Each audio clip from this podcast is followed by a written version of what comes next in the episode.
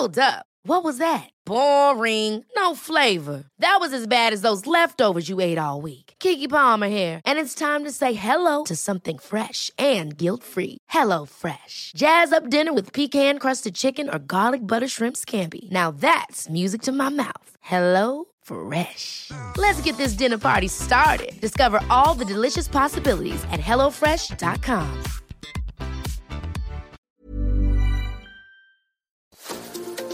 Heraldo Media Group presenta la información y el entretenimiento que usted necesita para estar enterado, también en su descanso.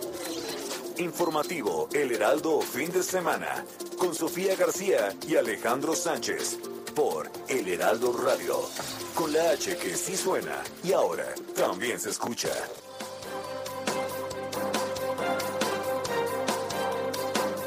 Y aprovecho para decirle a todos los que este, simpatizan con nosotros de que cuidadito con eh, hacerle daño a otra persona por pensar distinto.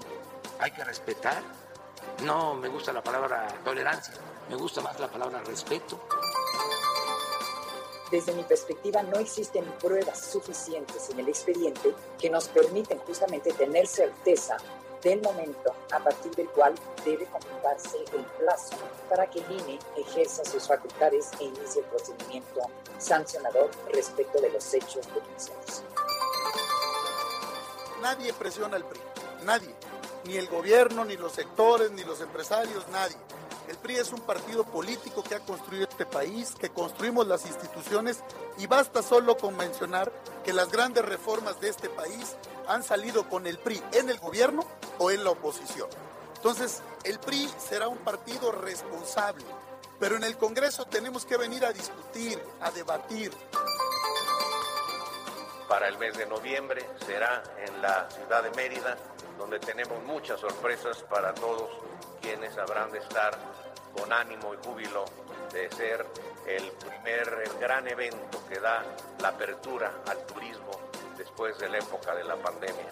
En el 22 será en Acapulco, el 23 ya se decidió la Ciudad de México y se terminará en la administración actual 2024 en el puerto de Acapulco. Estamos en este acto para ofrecerte, Arturo Medina Vela, una disculpa pública a nombre del Estado mexicano, no solo porque es un mandamiento que nos ha dictado la Organización de las Naciones Unidas, sino porque es nuestra convicción.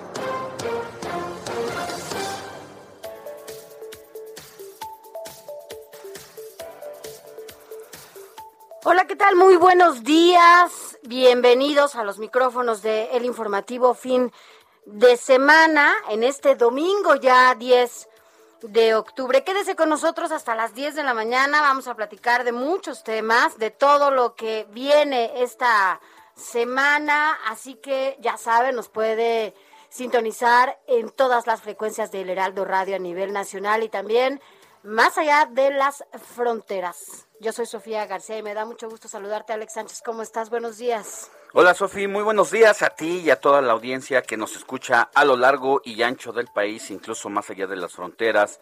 Al sur de los Estados Unidos estamos eh, en vivo para todas las personas que nos sintonizan allá a través de las distintas eh, frecuencias como de Now Media, donde pueden vernos incluso por vía streaming. Estamos aquí en Insurgentes 1271 en la Torre Carrachi y a pesar, ya lo sabes, Sofi, que es fin de semana, la noticia no descansa y hay muchas cosas que contar.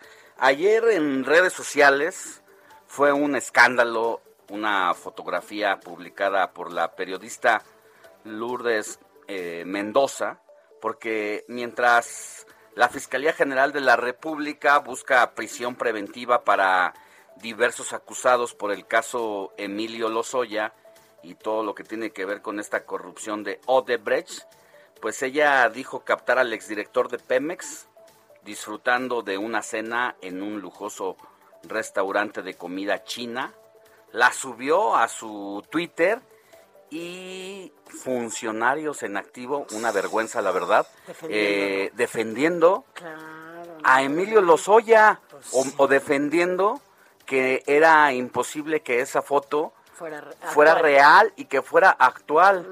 o sea, ¿en qué momento se volvieron defensores de un caso tan manoseado que está evidentemente eh, trastocado, que se le ha metido mucha mano y que no tienes que ser especialista en derecho, en abogacía, para saber cómo ha sido utilizado ese caso para políticamente para ir en contra de algunos personajes y no ir por quien es el famoso pez gordo. Pero imagínate, él se siente eh, tan protegido, o sea, primero para atreverse a salir, ¿no? A un espacio público en donde sabe que las cosas pues no están nada bien y la situación por la que está atravesando. Imagínate cómo se siente para poder salir a cenar sin ningún problema y con la libertad de poder hacerlo.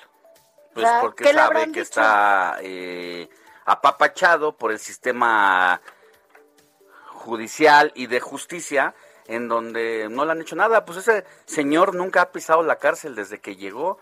Ya recordarás que eh, se burló a la prensa incluso con una desviación de una camioneta en donde se distrajo a la prensa creyendo que iba al reclusorio directamente y, no, fue un pantallazo para que eh, a donde se iba a ir, a una casa, a su casa, pues definitivamente no le hicieran nada.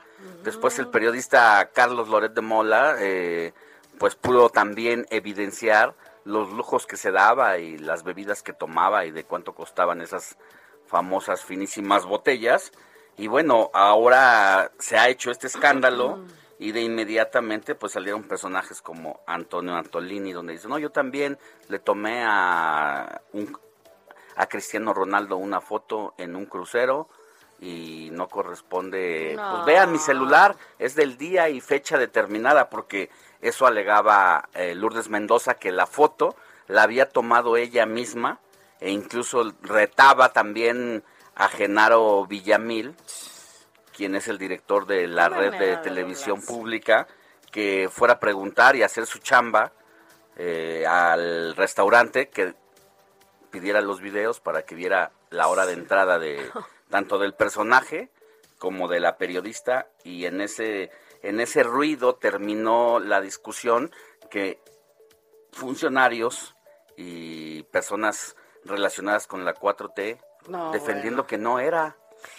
Es imposible. Bueno, ya sabemos que en, esta, que en esta administración se defiende a quien... Algo indefendible o algo más oscuro. mientras aporten información que les ayude, ¿no? Eh, es o mientras se transformen y se conviertan en morenos, bueno, pues ya pueden ser este totalmente perdonados. Es como si tuvieran un manto, ¿no? Y que ya con eso les les perdonan absolutamente todo. Pero bueno, pues mira, veamos qué sigue en estas fotografías que da a conocer justamente Lourdes Mendoza, como ya lo decías, a través de sus redes sociales. Quédese con nosotros, díganos, usted vio estas fotografías, ¿qué opina de esta defensa que hacen ahora eh, de Emilio Lozoya, después de que se dan a conocer estas fotografías, ¿no? Cenando en un lujoso restaurante.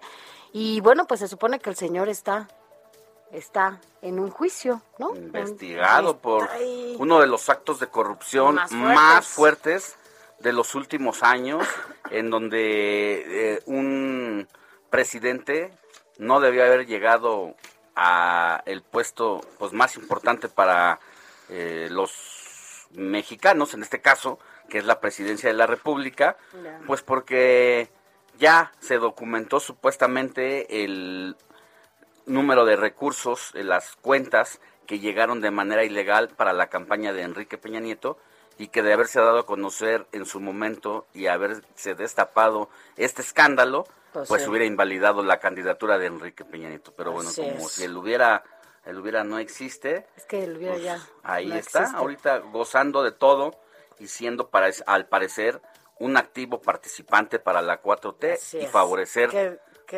a sus enemigos y adversarios para pues ahí está el caso de Ricardo Anaya, ¿no? y no por defenderlo, pues que pues si es culpable y también es se dejó sobornar, pues también debería estar pagando sus consecuencias. Pero cuando ves eh, este manejo tendencioso, pues, depende de cómo le, es como les caigas y cómo les caigas. Mire, escríbanos a nuestro WhatsApp, se lo vamos a recordar 5591 6351 19, se lo recuerdo, 55 91 63 51 19 y también lo puede hacer a través de nuestras redes sociales. El mío es arroba Sofi García MX. Yo soy Alejandro Sánchez, escríbame a mi Twitter arroba Alex Sánchez MX y recuerde que nos está escuchando a través de todas las frecuencias radiofónicas del Heraldo Media Group. Informativo El Heraldo Fin de Semana. Lo más importante en resumen. Mire, la Organización de las Naciones Unidas se dijo lista para acompañar con asesoría y expertos al Congreso mexicano en la discusión de la reforma eléctrica que presentó el presidente Andrés Manuel López Obrador y en cualquier otro debate del sector energético para que México, dijo Naciones Unidas, logre una industria bajo el principio de sostenibilidad aun cuando utilice fuentes de energía fósiles como gas y petróleo.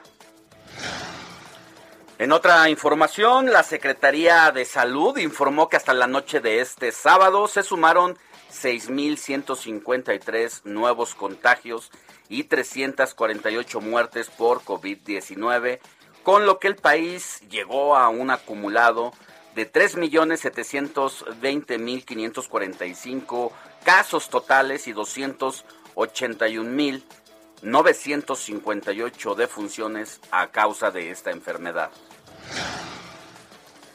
Y el presidente Andrés Manuel López Obrador anunció que el gobernador de Michoacán, Alfredo Ramírez Bedoya, coordinará los programas de bienestar en la entidad purépecha y reiteró que la meta del gobierno federal es que en el 70% de los hogares michoacanos se beneficie con al menos un programa. Así lo dijo Andrés Manuel López Obrador. Él me va a representar y va a coordinar todas las acciones del gobierno federal en Michoacán. Todo nuestro apoyo para que eh, todas las acciones del gobierno federal, todos los programas que se apliquen en los 113 municipios de Michoacán eh, estén supervisados, coordinados por eh, el gobernador eh, Alfredo Ramírez Bedoya. Pues ahora sí tiene ganas de trabajar el presidente en compañía de este gobernador que ahora sí es de Michoacán y uno se pregunta si realmente estas diferencias políticas que existían entre el gobernador saliente, Silvano Aureoles y López Obrador, fue tan profundo que dejó a su suerte la presidencia de la República a miles de michoacanos que viven en llamas en algunos municipios y que por estas diferencias no quiso jalar, como dirían eh, algunos, eh, con este gobernador de extracción perredista. Sin embargo, ya no hay pretexto para no eh, acabar con esos índices de delincuencia por el crimen organizado, porque Ahora estos estados que son eh, están bajo el asedio ahí de eh, los cárteles de la droga son gobernados por Morena. El gobierno del estado gobernado por Morena y el gobierno federal gobernado por Morena. Ahora falta saber en qué tiempo se van a tener los resultados. Y en más información, el presidente de la Comisión de Justicia del Senado de la República, Julio Menchaca Salazar, anunció que el jueves 14 de octubre se va a entregar a la Junta de Coordinación Política el dictamen sobre las entrevistas a los 256 aspirantes a ocupar una de las 21 vacantes de magistrados electorales, esto en 17 estados del país. Y acá en la ciudad, la jefa de gobierno, Claudia Sheinbaum, anunció que ya trabaja en la definición del presupuesto para el próximo año.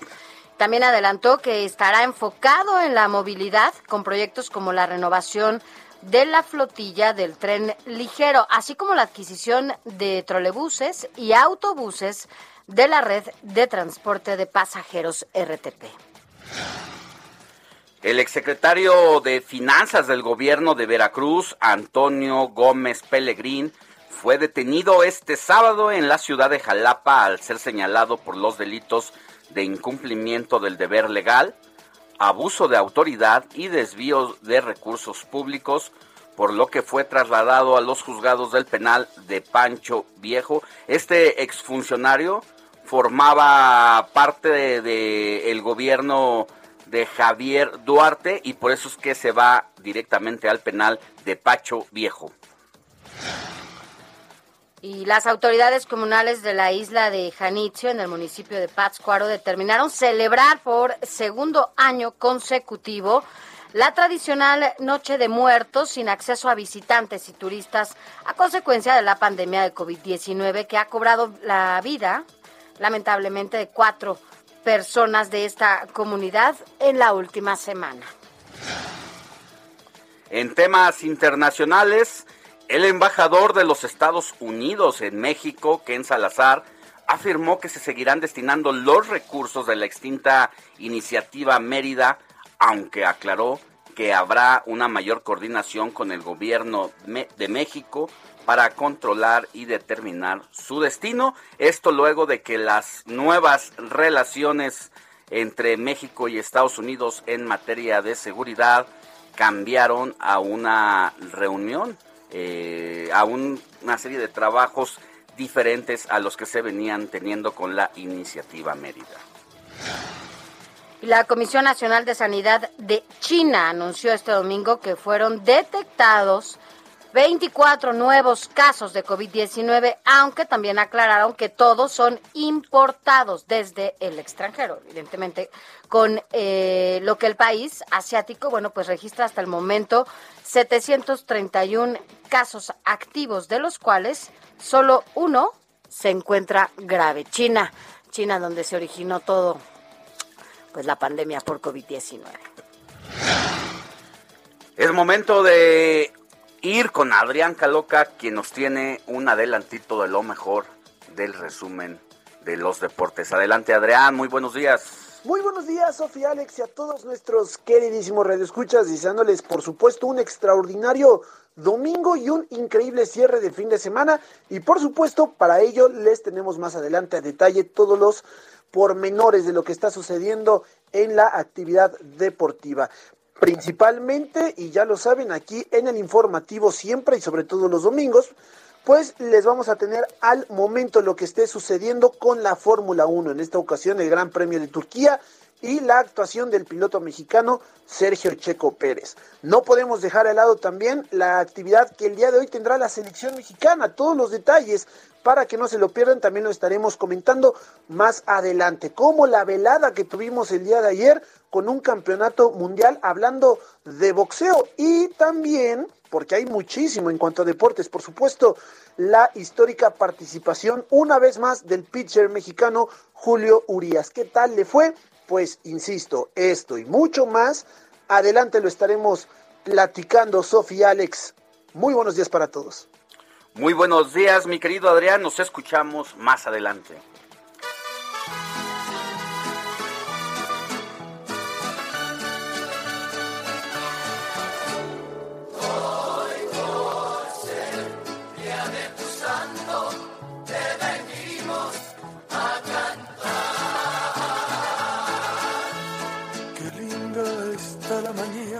Mi Moni, ¿cómo estás? Muy buenos días. ¿A quién celebramos este 10 de octubre, porque además déjame decirte que hoy en la mañana me despertaron unos cohetes y dije, pues, ¿de quién es santo hoy?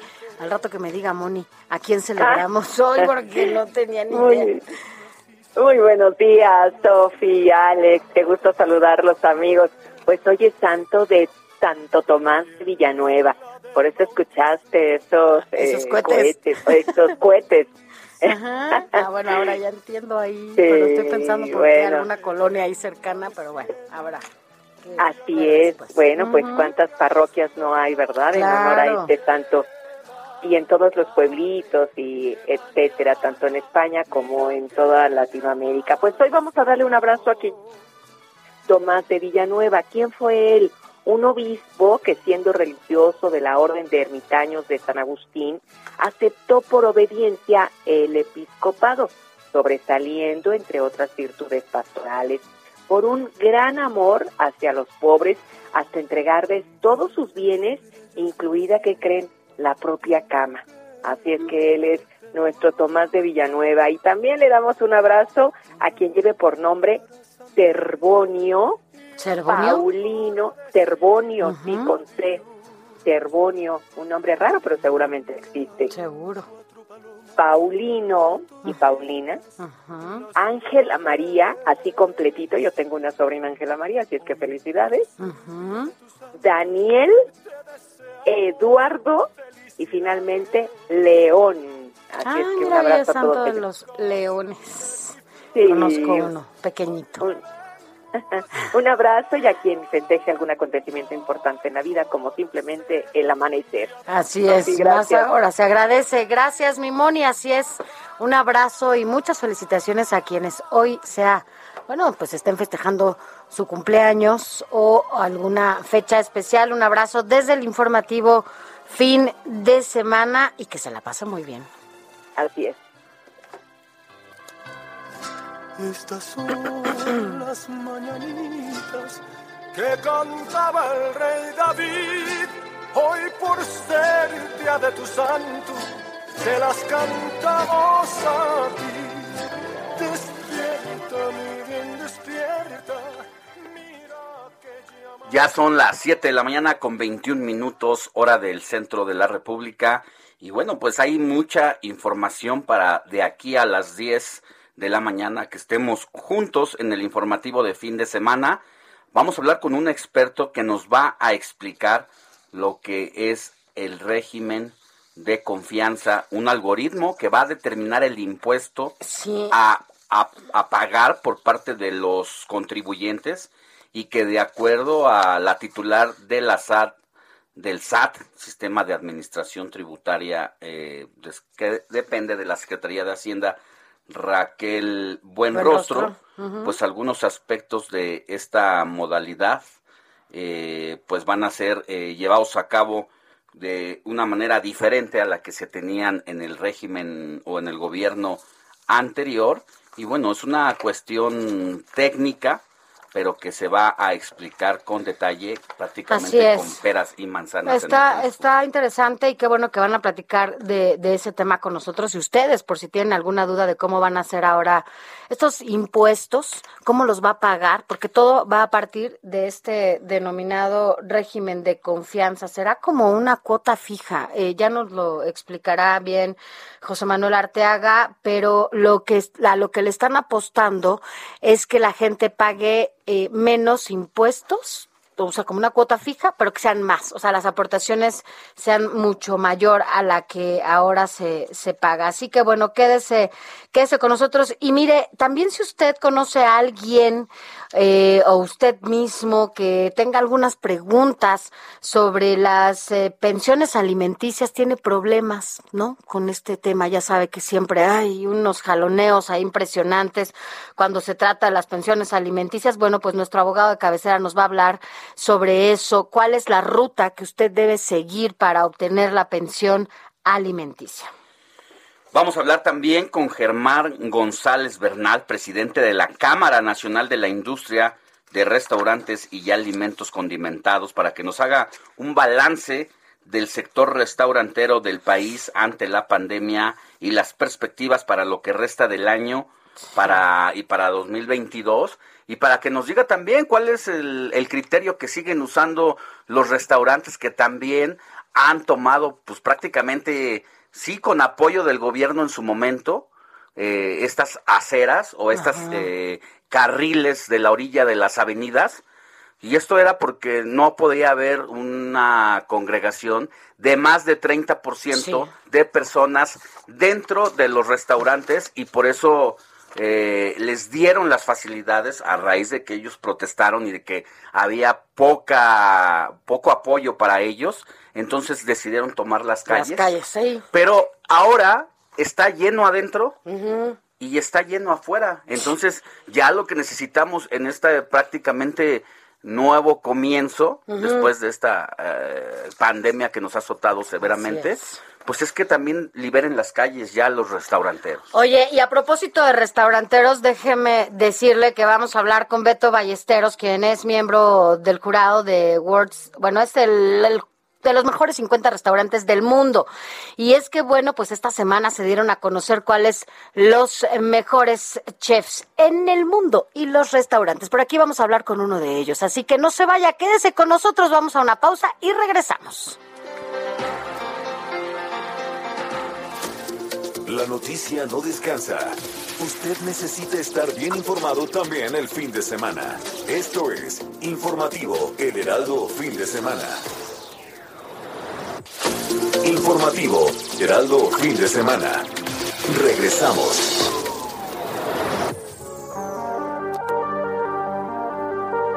La Administración Nacional de Aeronáutica y el Espacio, NASA, anunció que se encuentra lista para lanzar el 16 de octubre la nave espacial Lucy, con la intención de alcanzar la zona de asteroides troyanos en Júpiter, lugar en el que los científicos guardan la esperanza de que los lleve a conocer mayores detalles respecto al origen del quinto planeta del Sistema Solar.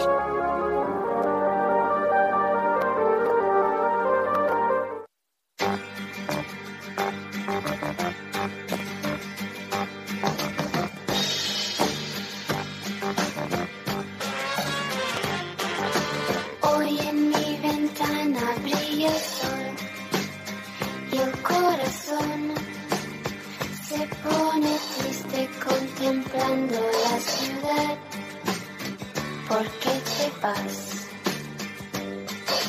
Como cada noche desperté pensando en ti y en mi reloj todas las horas vi pasar.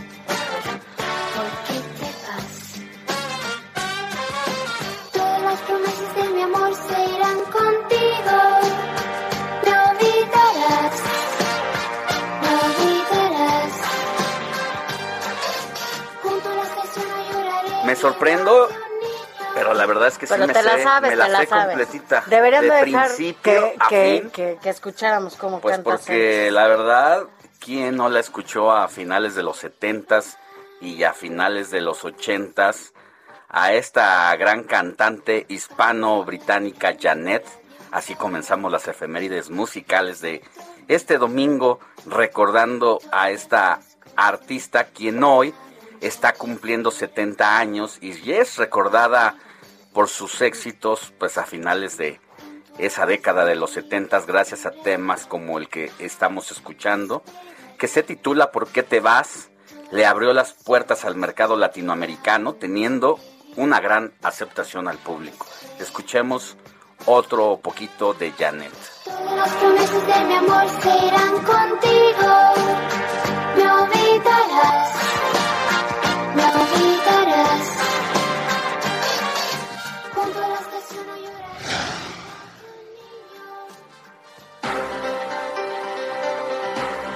Ya después de recordar esos años mozos y, cómo la cantabas, Sánchez, bueno, pues ya regresamos a la información rápidamente. Mire, ya se lo comentábamos al inicio de este espacio, la Organización de las Naciones Unidas, bueno, pues se dijo lista para acompañar eh, todo lo que se refiere a la asesoría y a expertos en el Congreso, en donde se debatirá, se discutirá a través del Parlamento abierto la reforma energética. Pero quien tiene toda la, la información justamente es Iván Saldaña. Iván, buenos días. Sofía, Alejandro y Auditorio, buenos días. La Organización de las Naciones Unidas elijo lista para acompañar al Congreso mexicano en la discusión de la reforma eléctrica del presidente Andrés Manuel López Obrador y en cualquier otro debate del sector energético.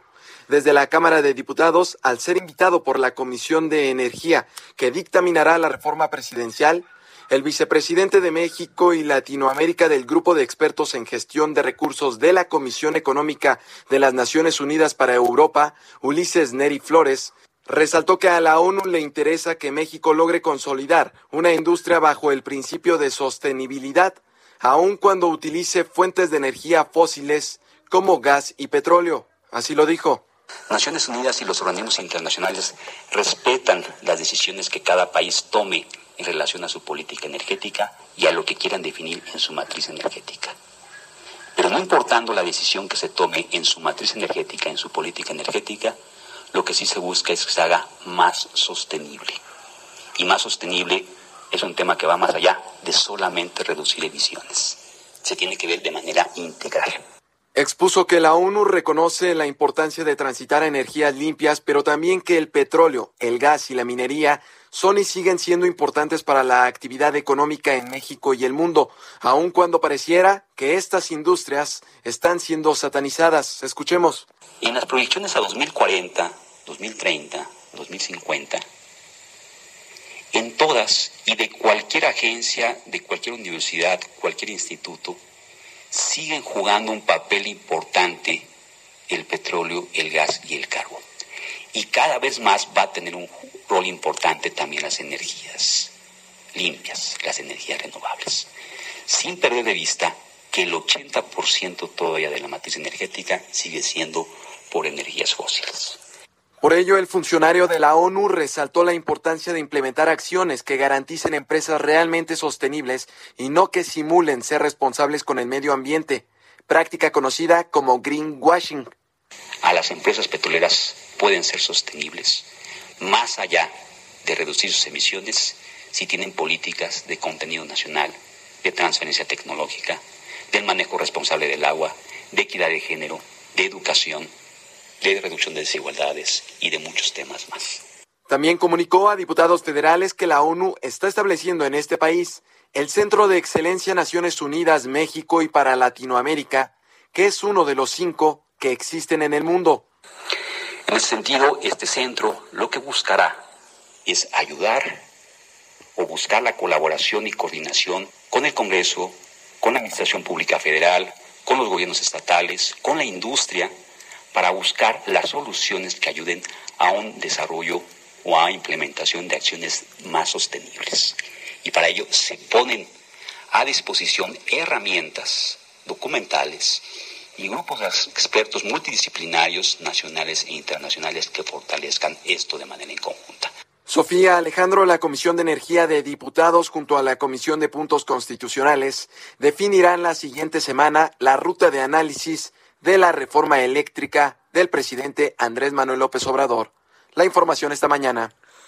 Gracias, gracias Iván Saldaña. Bueno, pues sí, será una de las batallas más importantes que tendrán allá en el Congreso de la Unión y esto, bueno, pues, Sí, uno de los grandes temas de la segunda mitad del sexenio de López Obrador es precisamente esta propuesta que ha enviado a la Cámara de Diputados y donde el PRI se convierte en el grupo determinante para eh, saber si transita o no esta iniciativa, porque en alianza con el Partido Verde, con el Partido del Trabajo, Morena, eh, no alcanza la votación que se requiere, las dos terceras partes de los 500 diputados, faltándole 56 votos, y pues el PRI tiene 71 legisladores, y ya anda coqueteando ahí con Morena, ya sabes, esto del primor sí se ha evidenciado más, de dos o tres veces, y a pesar de que el PRI llega a esta nueva legislatura en una coalición, la llamada Va por México, en donde está con PAN y con PRD, pues de este lado hay cierta inquietud de saber que andan vendiendo caro sus votos y su amor a Morena desde el PRI. Sin embargo, eso es en la Cámara de Diputados. Si llegara a pasar en la Cámara de Diputados, todavía tienen la adversidad del priismo en el Senado de la República, donde prácticamente han dejado ver hacia dónde van, porque tanto el coordinador Miguel Ángel Osorio Chong como la vicecoordinadora Claudia Ruiz Maciel han dicho que no va la propuesta y no, van a pues. dar su voto tal y como llega el proyecto. Una reforma propuesta por el presidente eh, Enrique Peña Nieto, ¿no? En donde, bueno, pues ahí los priistas fueron un factor principal, obvio, y ahora resulta, como dices, que son los priistas. Yo escuchaba al presidente Andrés Manuel López Obrador que decía que ahora los priistas, si votan a favor de la reforma energética, están con el pueblo, pero que si votan en contra, están en, o, sea, no, no están a favor del pueblo. Vaya, en una redignificación que quiere hacer el presidente de Andrés Manuel López Obrador del prismo, y bueno, pues que sin duda se han vuelto parte esencial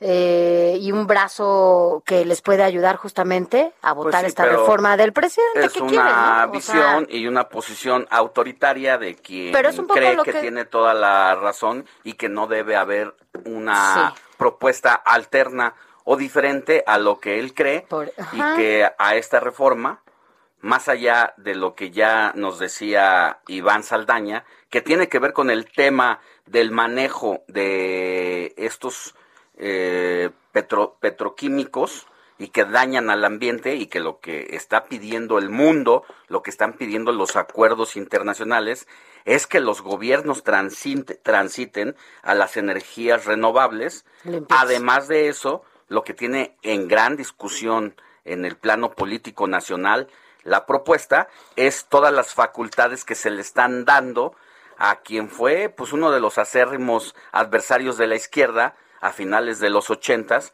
que es Manuel Barlet, quien hoy despacha en la Comisión Federal de Electricidad, y a quien se le estaría dando todo el poder para generar la energía eléctrica a lo largo y ancho del país. Ajá, un poco eso que decía, en donde de- si el presidente o si ah, la gente coincide con el presidente y las propuestas que él haga, bueno, pues entonces todo está bien. Pero si no, entonces son o conservadores, o fifís, o neoliberales, o, o descalifica absolutamente todo lo que no le venga bien a él en sus propuestas y como ahora los priistas son quienes sí están ayudándole posiblemente a que se apruebe lo que él decide y como como mencionas finalmente a ver a lo mejor a usted y a mí decir que se estén debatiendo ahí en el Congreso no es novedad, ¿no? Que se estén peleando tampoco es novedad. Que vendan sus votos tampoco es novedad, porque siempre lo han hecho. Pero al final la repercusión va para usted, para mí, para todos los que nos escuchan, para sus hijos. Imagínense las energías que van a tener o cómo van a tener eh, estas empresas que trabajar eh, con refinerías, en donde, bueno, ya la gran parte del mundo ya no se utilizan, porque se hablan de energías nuevas, energías limpias, que ayudan mucho sobre todo al medio ambiente. Y por el otro lado, exactamente, cómo es que Andrés eh, Manuel Bartlett, el, uno de los personajes más señalados por fraudes, por corrupción y por muchas cosas, incluso por muchos integrantes de los que ahora están ocupando esta cuarta transformación, bueno, pues ahora es venerado y resulta que le están dando una reforma que le da todo el poder a la CFE para que él decida qué empresas son que él quiere contratar, cómo las va a contratar, cuáles son esas energías que se van a, a- a, pues, finalmente también a contratar. Y bueno, pues Manuel Bartlett, un personaje que usted conoce muy bien, pues hoy es uno de los más favorecidos con todo lo que puede ser esta reforma para sus finanzas, para sus bolsillos, o sea, va a ser el más beneficiado, ¿no? No, y ya vimos también eh, la capacidad de intervenir en la administración pública a través de su hijo, vendiendo Y no pro- nada. proveyendo aquí y allá eh, en distintos ámbitos de la administración pública, en distintas dependencias, siendo proveedor de servicios o de aparatos que son por encima de su costo real y que eh, ni siquiera eh, la función pública Así lo ha es. podido inhabilitar como proveedor a pesar de que se No les ha nada. caído con las manos en la masa. Pero bueno, vamos a pasar a otra información que ya habíamos anunciado y que hemos estado escuchando toda esta semana, pero que es, se vuelve un asunto técnico. Y quién mejor que José Manuel Arteaga, editor de la sección de mercados en el Heraldo de México, para que nos ayude a entender y nos explique con peras y manzanas lo que es el famoso régimen de confianza propuesto para las personas físicas. ¿Cómo entenderlo, mi querido José Manuel, a quienes no tengan una aproximación con estos asuntos, a quienes estamos completamente alejados de este vocabulario, cómo entender lo que es esta propuesta de régimen de confianza? Buenos días. Hola Alex, ¿cómo estás? Buenos días, Sofía, muy buenos días. Eh, un placer saludarles. Eh, vamos a tratar de aterrizarlo, Alex, para que sea un poco entendible para la gente. Estos temas fiscales son difíciles. Pero imaginemos la siguiente escena. Abogados, contadores, arquitectos, médicos, comunicadores que egresan de la universidad y piensan poner un despacho o una consultoría. Uno pensaría que lo primero que deben de ver es la situación fiscal, que es muy importante, ¿no?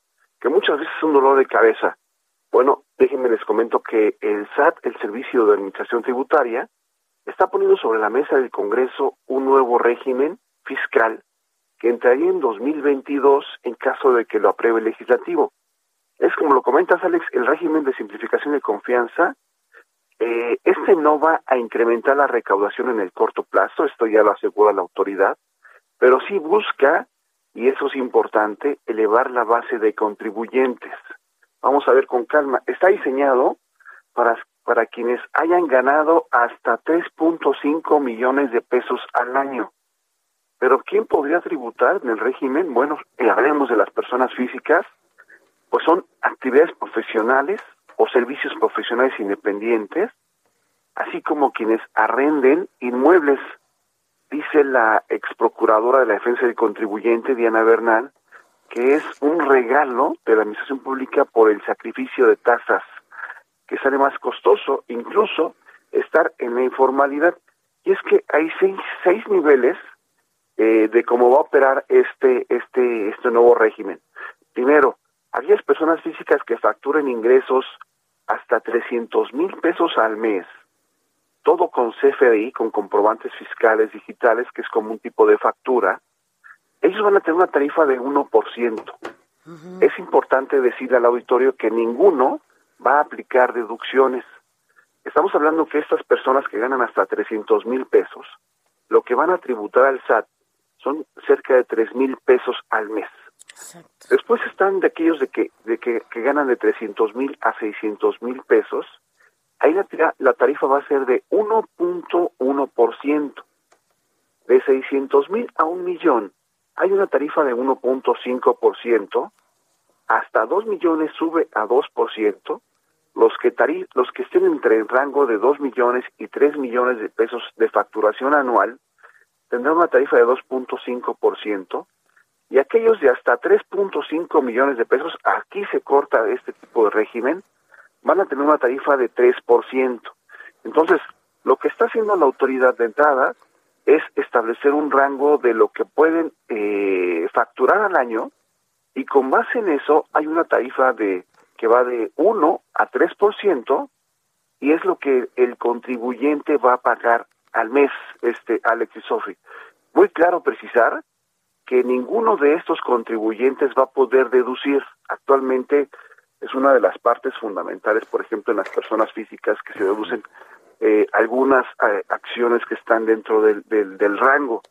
Eso es muy interesante y muy importante que lo tome en cuenta. Entonces, solo es para personas físicas que eh, tengan un manejo de ingresos de 3.5 millones más o menos en adelante. de, de cero a 3.5 millones de hasta, De cero hasta 3.5. ¿Quiénes alcanzan eso? ¿Las, ¿Las medianas empresas, pequeñas o quién? O, Sí, estamos, estamos hablando de, de, pequeñas y medianas empresas. Puede ser como un, un restaurante, una, un changarrito de una, un restaurante pequeño. estamos correctos, un changarrito, una miscelánea, eh, una farmacia pequeña, eh, pero también aparte de estos pequeños negocios, pues también está encaminado a todos los profesionistas, llámese este, médicos, eh, llámese odontólogos, abogados, arquitectos. Eh, está pensado también para aquellos egresados que en un cierto momento dicen, pues, saben que yo no quiero emplearme, pero sí quiero poner un, un tipo de despacho, un tipo de negocio. No voy a facturar mucho en, poco tiempo y esto me da oportunidad de ingresar a un nuevo régimen en donde yo ya sé que voy a, voy a ganar tanto tanto dinero al año y voy a tener una un cierto pago mensual. Ese es el tema y, el punto específico de lo que la autoridad está poniendo sobre la mesa. ¿Es como una cuota fija? Ajá. ¿Perdón? Es como una cuota fija.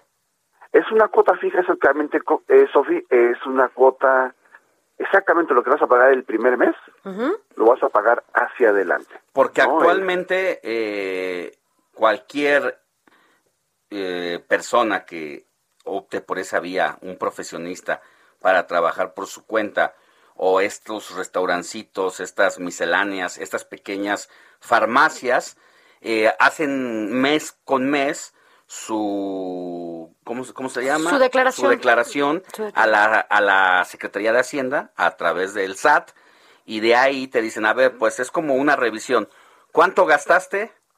¿Cuánto, cuántos, ¿Cuántos ingresos tuviste y cuánto gastaste para que a partir de ahí se haga lo que debes de pagar de IVA eh, cada mes y luego anualmente? Aquí entonces lo que dice Sofi es, ya no va a ser así, solamente va a ser con una cuota fija determinada. Es correcto, la cuota fija o digamos el impuesto a pagar va a depender mucho de los ingresos que se tengan al año. Digamos que en este eh, en este concepto eh, importante precisar que es hasta 3.5 millones de pesos al año. Ese es el, el, tope, digamos, ¿no? Actualmente, eh, pues si tú te metes al terreno fiscal o si nuestros amigos eh, del auditorio se, se introducen en ese tema, pues son, eh, son varias cosas, ¿no? Son muchos tipos de régimen los que aplican para los contribuyentes, pero aparte de eso, depende mucho de lo que ganas conforme la tarifa que se va aplicando. ¿no? Puedes empezar con una tarifa baja o puedes llegar a una tarifa bastante alta, que es arriba, que es al 30%, mm. lo que se está lo que se contribuye al país. Este tipo de nuevo régimen fiscal pues busca bien eh, busca la simplificación, vamos, ¿no? Hay hay unos puntos necesarios. Nos queda un minutito, mi querido José Manuel. Unos puntos necesarios que sí hay que decir al auditorio. Por ejemplo, el comprobante fiscal sí es muy importante, tanto que otorguen como que lo pidan a sus proveedores. Eh, la, la, la, declaración anual es muy interesante que tiene que hacerse, ¿no? Para cerrar la actividad. No llevar contabilidad y incluso el SAT les va a hacer una propuesta de prellenado de declaración. Le va a decir, a ver, tú ganaste tanto, pues te toca pagar tanto, ¿no? Con base en ese tipo de tarifas que les comentaba en un principio Alex y Sofi. Pues está interesante, ¿no? Sobre todo para quienes tienen que estar haciendo estas declaraciones mes a mes. Pero bueno, platicaremos también. Yo creo que es interesante que la gente tenga claro bien cómo le va a hacer y que, bueno, pues si tiene su negocio, como decían, su restaurante, su changarro, bueno, pues sepan que ahora está esta nueva opción. Gracias, querido José Manuel Arteaga. Gracias, Sofía Alex. Que tenga muy buenos Buen días. día. Adrián Caloca, Deportes.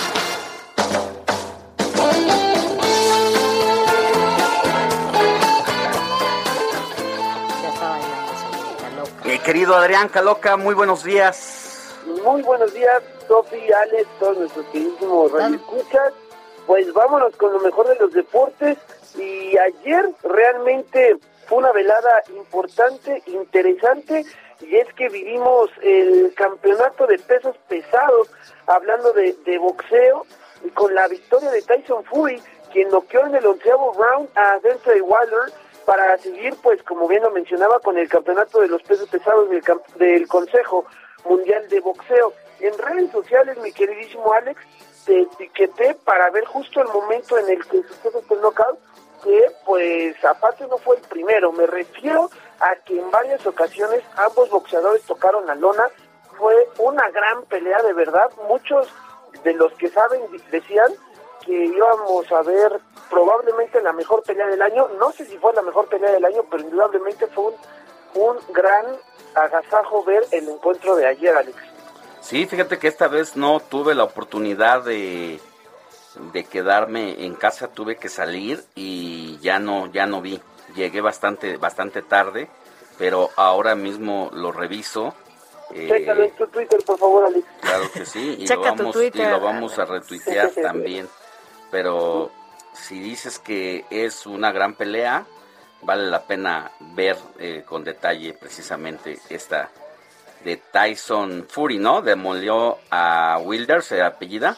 Así es, justamente. La verdad es que Deontay Wilder sí recibió bastantes golpes, tocó, bueno, ambos eh, la lona, pero Wilder fue impresionante la resistencia que mostró, le pegaban, le pegaban, le pegaban y no y no se rendía y se volvía a parar y seguía, entonces también eh, fue fue brutal, ¿no? Lo que él demostró dentro del ring y lo hizo bastante bien, pero bueno, cambiando de disciplina. ¿Te parece si después de la pausa y más adelantito nos dices todo lo de relacionado al Checo Pérez y lo que tengas más?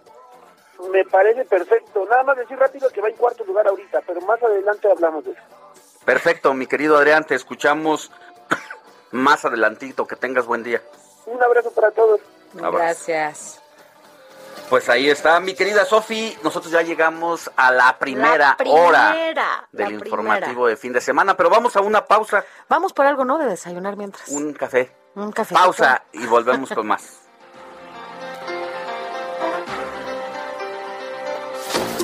La noticia no descansa. Usted necesita estar bien informado también el fin de semana. Esto es Informativo El Heraldo Fin de Semana. Informativo Heraldo Fin de Semana. Regresamos.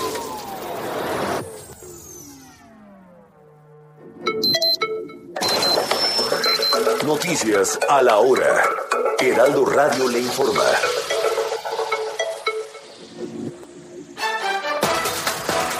Buenos días. Michoacán tendrá un incremento de efectivos militares, marinos y de la Guardia Nacional en zonas donde hay presencia del crimen organizado y la nómina del magisterio será entregada vía remota por el gobierno federal. Así lo anunció el presidente Andrés Manuel López Obrador.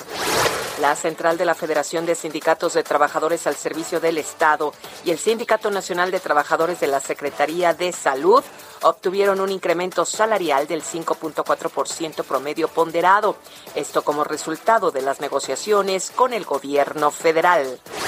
Hasta el próximo 17 de octubre el semáforo epidemiológico nacional se mantiene con 22 estados en amarillo, 9 en verde y 1 en naranja, en donde el estado de Sonora tiene color amarillo.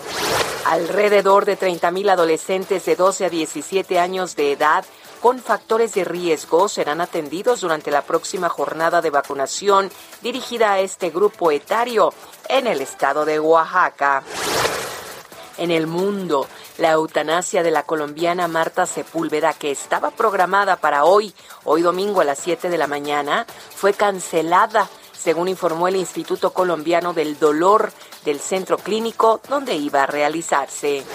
Un grupo de personas que participó en las protestas en Roma, en Italia, contra el pasaporte sanitario del COVID-19, entre los que había neofascistas, asaltaron la noche del sábado el servicio de urgencias del Hospital Humberto I, hiriendo a cuatro trabajadores.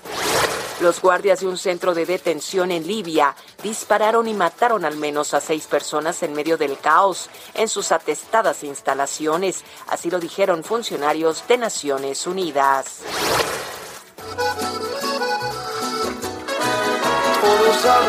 Nadie sabe la verdad. La gente opina desde su posición el concierto de Cristian Nodal fue cancelado la noche de ayer sábado en la zona de Valle de Guadalupe en Baja California, sitio que de acuerdo a gente de la zona fue dañado para hacer un foro de conciertos. De acuerdo a los organizadores, esta decisión se tomó para salvaguardar la integridad de los asistentes y artistas. Se prevé reprogramar el concierto para hoy domingo 10 de octubre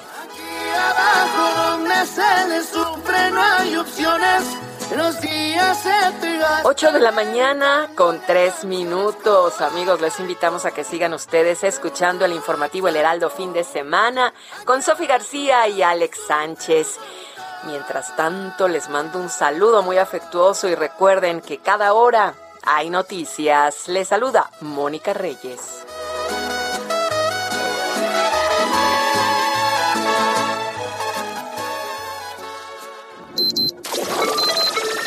Esto fue Noticias a la Hora. Siga enterado.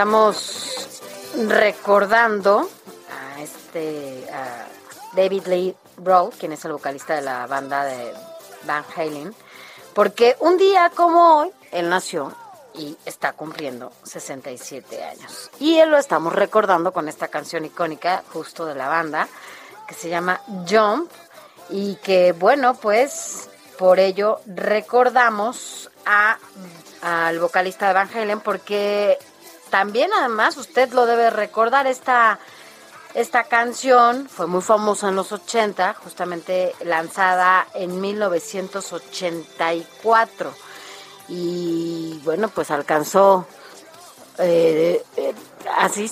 Ah, el disco se llama 1984 también y lo lanzaron ese mismo año, ¿no? Y bueno, fue una banda icónica de los 80, por ello, pues lo recordamos.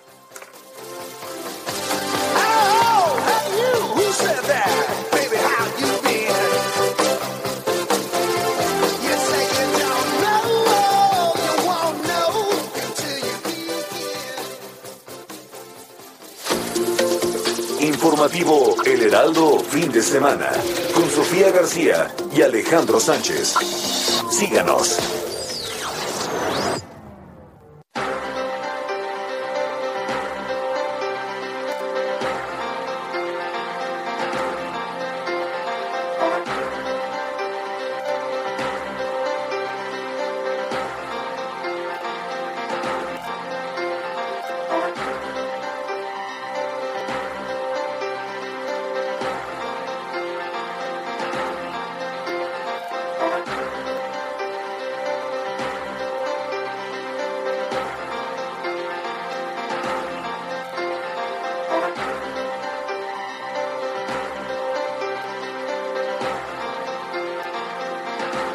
Que fuimos por nuestro cafecito. Bueno, porque ya, ya, ya, ya, ya, estábamos en esto. Usted ya se está tomando cafecito, acompáñenos. La verdad es que, ¿qué se te antojaría ahorita de desayunar? Ay, yo se me antoja una dona, remojarla en el café y comerla. ¿Chopearla? Chopearla. Chopearla, una dona de chocolate, de azúcar, de cajeta, ¿de qué?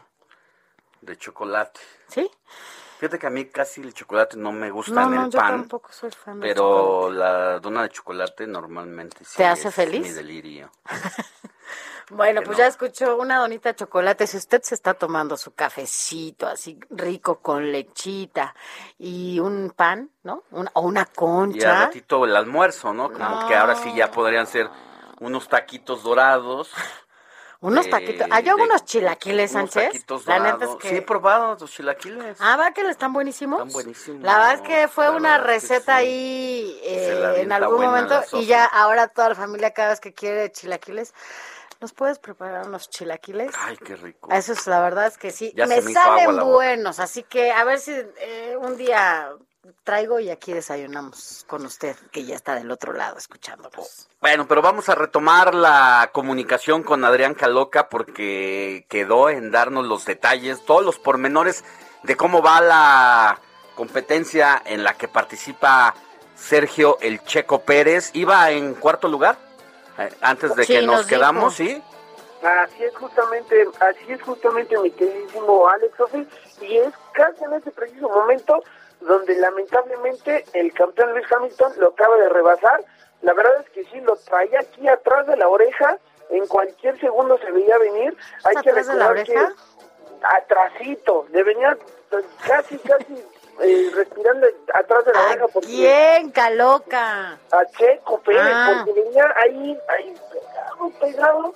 Recordar que, que Hamilton fue el más rápido eh, en cuanto a la clasificación, pero él traía una penalización, un castigo, por eso hoy arrancó desde el puesto 11.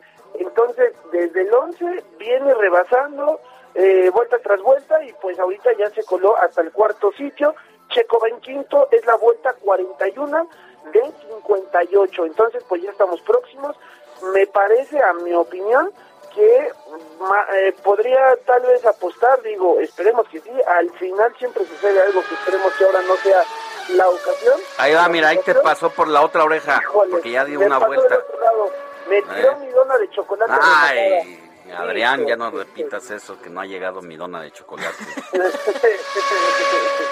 Pero ahí va, ahí va más o menos. Y, este, y pues nada más esperar ya en cuestión de minutos eh, la bandera cuadros para ver ya las posiciones finales.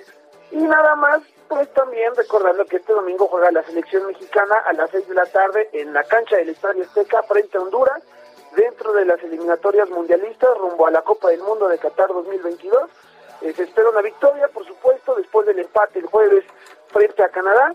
Y en la semana se visita a El Salvador para cerrar esta triple fecha FIFA, obviamente con puntos para la selección mexicana que los acercarían cada vez al Mundial. Esperemos que no suceda una sorpresa mala y pues así las cosas en los deportes, Sofía. Ya no se sabe con esa selección mexicana, la verdad, este, luego los partidos que aparentemente deben ser solo de trámite son los que se nos complican y la cosa pues se vuelve es una situación pues ya fuera de se le sale de control pero en este momento cómo va México mi querido Adrián en qué situación se encuentra independientemente de los partidos que le falten y sobre todo frente a los demás países no sirve para nada. Pues dentro del octagonal pero hay que recordar que en esta ocasión no fue un grupo de seis sino de ocho selecciones. La de esta última ronda y de esas ocho califican las primeras tres. La cuarta se va a un repechaje contra otra zona del mundo, pero en estos instantes México está empatado en primer lugar con los Estados Unidos en ocho unidades, le sigue Canadá justamente con seis.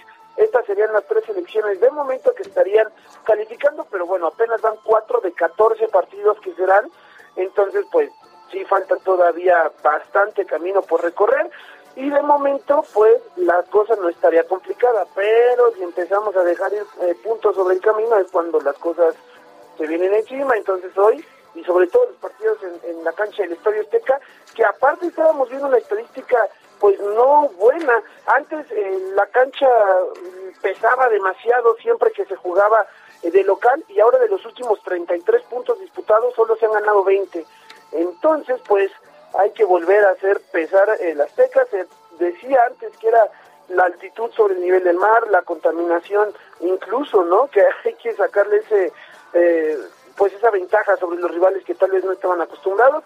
Pero sea cual sea el factor, últimamente ya no pesa igual que antes, tanto que los próximos partidos que podría jugar México de local los podría llevar a otras ciudades de la República. Se hablaba de Guadalajara, solamente habría que eh, bueno, confirmar dicha información. Bueno, pues vamos a seguir pendientes, mi querido Adrián, y si todavía podemos regresar contigo más adelante para que nos digas cómo va Checo Pérez y otras otros detalles de otras disciplinas, pues estamos ahí contigo. Claro que sí, Sofía Alex, un abrazo y provechito. Gracias. Que cuando llegue, cuando llegue, cuando llegue, cuando llegue ya te decimos. Gracias. Gracias a ustedes. Bueno, y ahora hablando precisamente del tema de, los deportes. y para no dejar pasar, Sofi. Pues fíjate que resulta que esta atleta, se me fue su nombre, es eh, Aremi eh, Fuentes. Aremi Fuentes, que ganó, ajá, que ganó allá en, en Tokio, la pesista que estuvo allá en Tokio. Pues resulta que a pesar de haber sido reconocida y todo, le dan un cheque sin fondos, Alex. En el gobierno de Baja California. Esto fue en septiembre y es hasta una semana, dos semanas después que Aremi Fuentes cuando va al banco para cobrar este cheque le dicen lo sentimos, pero su cheque no tiene fondos y no le podemos eh, dar eh, la cantidad. 50 mil pesos le daba el gobierno de Baja California eh, como parte de su pues de su rendimiento allá y es un estímulo, un estímulo pues para que sigan adelante eh, dedicándose al deporte. Y ya pasó otro mes y le dijeron que en octubre que en la segunda quincena de antes, antes de la segunda quincena de octubre que en la primera semana le iban a hacer su depósito y ya volvió a ir y simple y sencillamente no, no le han dado su dinero. Es una, es una burla, pero mira, ahorita seguimos platicando el tema, pero si te parece, escuchemos lo que preparó nuestro compañero Roberto Martínez, que tiene justamente toda esta información. A ver, Roberto, buen día. La mexicana Aremi Fuentes, ganadora de la presa de bronce en los pasados Juegos en alterofilia, denunció que a mediados de agosto el gobierno de Baja California le entregó un cheque por 50 mil pesos por su logro, pero que no lo pudo cambiar porque este no tenía fondos. Pero por la gran difusión que tuvo los comentarios del atleta, David González, titular del Instituto del Deporte del gobierno de ese estado, aseguró que el pago para la medallista olímpica llegaría durante la primera quincena de octubre. Sin embargo, el pasado miércoles 6 de octubre la deportista recibió un reconocimiento de 540 mil pesos en Palacio Nacional por lo recaudado en la rifa del 15 de septiembre, de manos del presidente López Obrador y de la titular de la CONADE, Ana Gabriela Guevara. Y ahora, el viernes 8 de octubre, volvió a acusar al gobierno del estado de que le había notificado que ya podría cobrar su cheque. Pero al momento de recoger el dinero, se percató que el monto correspondía a su beca deportiva y no al reconocimiento por su medalla. Es decepcionante que tengan que recurrir a esto, de pagarme el estímulo con mi propia beca. Un pago que es mío, es premio a mi esfuerzo, cuando el estímulo, el dinero del estímulo aún está en el aire, no existe. Por eso el día de hoy tomé la decisión de no firmar ningún documento no puede ser, no puedo permitir que se burlen así de mí. Aremi Fuentes comentó que no aceptó el cheque porque no correspondía al estímulo prometido y responsabilizaba al todavía gobernador de Baja California, Jaime Bonilla, y a David González, quienes hicieron público la simulación del apoyo. El deporte mexicano ha ido perdiendo el apoyo del gobierno y ha tenido recortes en su presupuesto durante estos últimos años. Y a pesar de esto, los deportistas tienen que buscar la manera de salir adelante para lograr representar al país en las diferentes competencias. ¿Cuándo será el momento en que en lugar de quitarle recursos al deporte, se busque la manera de mejorar las condiciones para los atletas mexicanos? Para el informativo fin de semana, Roberto Martínez. Pues sí, tiene toda la razón. La verdad es que pareciera que ser atleta o tener una disciplina como estas, pues no le gusta. Y no solamente hablo de este gobierno, ¿eh? en general creo que los atletas siempre han batallado para tener lo que les corresponde. Y es... Eh, tú te vas a otros países y la verdad es que a los deportistas, a los atletas los tienen eh, en un primer nivel en atención de todo tipo, ¿no? Y aquí eh, incluso hay universidades en donde les ve, cuando ven alguna algún alumno alumna que tiene capacidades para incluso representar a su país, bueno, hasta los becan al 100% porque pues finalmente es parte, ¿no? De lo que te toca también como, como gobierno. Y no, aquí en México lo único que pasa es que ahora les dan cheques sin fondos, Alex. A ver, ¿no fue un escándalo el hecho de que unas deportistas allá en Tokio tiraran el uniforme de México a la basura y que esto causó pues precisamente indignación en atletas mexicanas, en el caso de las boxeadoras Brianda Tamara Cruz y Esmeralda Falcón, pues aseguraron que ellos no, ellas no tenían eh, esta posibilidad y que tuvieron prácticamente que pasar el bote entre sus conocidos para poder llegar a Tokio 2020 y esta selección de softball donde la, las atletas prácticamente vivían en los Estados Unidos y que pues no tenían esa necesidad. De todo el equipo solamente había una que vivía en México. Y entonces pues para ellas era muy fácil pues haber usado los tenis haber usado los pants y prácticamente verlos como desechables y echarlos a la basura. Cuando pasa la mexicana y ve en las bolsas de basura eso, le pregunta a la persona que estaba haciendo el aseo que por qué estaban ahí y ella le dijo, no, pues es que fueron las señoritas y esto lo, lo dejaron como basura. Entonces esa es la indignación que causa y eso nos retrata. Entonces, ¿cómo hacerle cuando quieres reconstruir un tejido social en donde dices que, y en eso yo comparto y le doy toda la razón al gobierno, en donde el tema de la inseguridad y del crimen organizado y de que los jóvenes sean enganchados por las por los criminales no puede estarse combatiendo solamente como policías y ladrones a balazos, sino que se necesita un plan integral, pues que incluya a las personas, a los jóvenes, a otro tipo de actividades, ya sea laborales o de esta índole. Entonces, quieres reconstruir un tejido social, pero sin apoyar a los jóvenes que te están destacando en otros ámbitos y que pueden ser ejemplo para su comunidad, para sus naciones.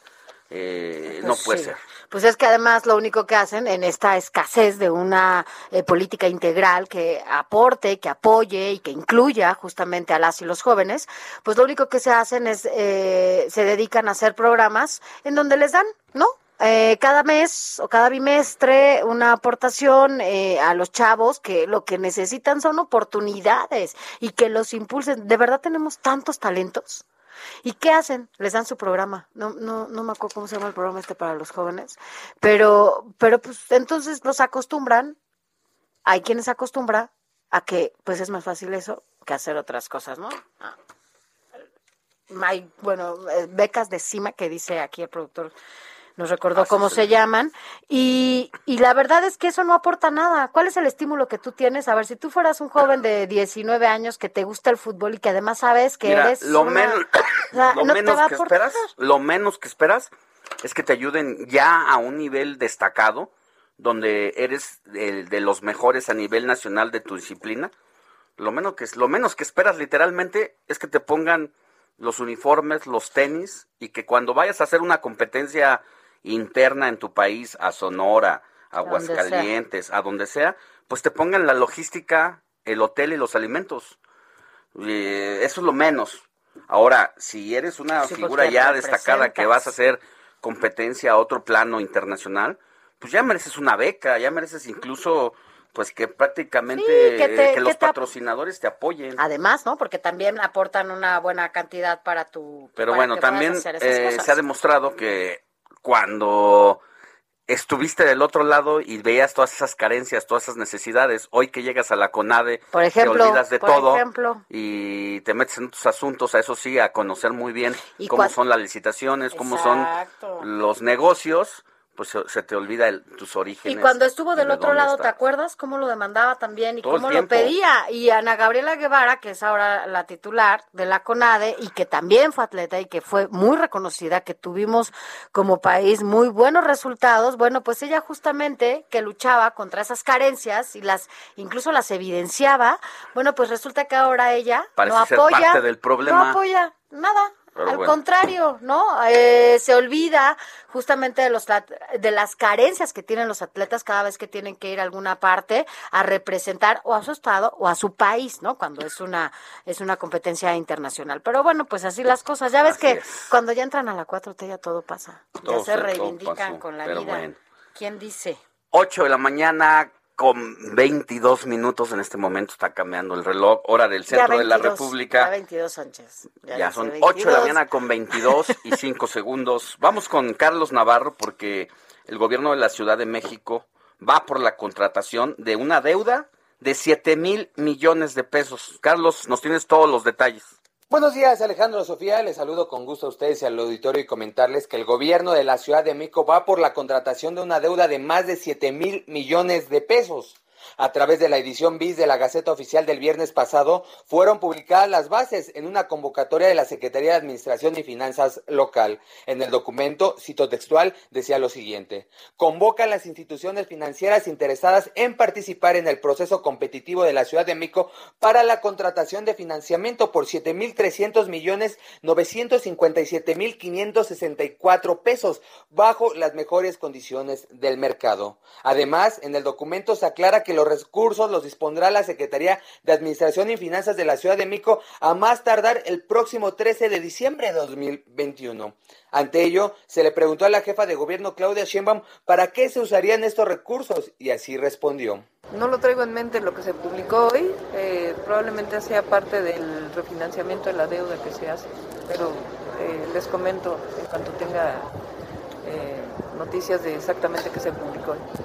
¿Pero qué proyectos estarían programando? No, es parte de lo, de lo de la deuda normal, no tiene que ver con algo, algo especial. El saldo de la deuda pública del gobierno de la Ciudad de México al cierre del segundo trimestre de 2021 se situó en 87.232.9 millones de pesos. Vamos a ver en qué se gastan estos recursos que estaría adquiriendo la Ciudad de México a través de este endeudamiento. Alejandro Sofía, la información que les tengo. Gracias. Gracias, mi querido Charlie. Nos escuchamos más adelante. ¿Qué se, ¿Con qué seguimos, Sofi? Creo que nos vamos a una Ya pausa. con el cafecito, ya llegó el cafecito aquí y la Ya llegó dona. la dona de y la chocolate dona de que tan ansiadamente estaba esperando. Ahorita que Hasta nos vayamos ganas de a esta pausa, me voy a salir de cabina porque aquí solamente podemos tomar el líquido. Pero saliendo de cabina, Podemos tomar el voy a abrir mi café y voy a chopear mi dona de chocolate. Buen provecho. Por si ustedes Yo ya comienzan a hacer lo mismo allá en casita No, en casita seguro están acostaditos escuchándonos. o ya A ver, presúmanos, calle. presúmanos que está desayunando. Les recordamos nuestras redes sociales. Yo soy Sofía García, recuerde mi Twitter, arroba Sofía García MX. Yo soy Alejandro Sánchez, mi Twitter para que me escriba a Alex Sánchez MX.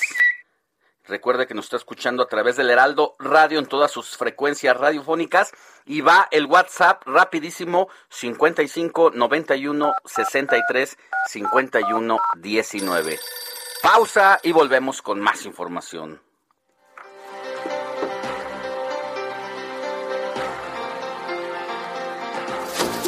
La noticia no descansa. Usted necesita estar bien informado también el fin de semana. Esto es Informativo El Heraldo Fin de Semana. Informativo Heraldo Fin de Semana. Regresamos.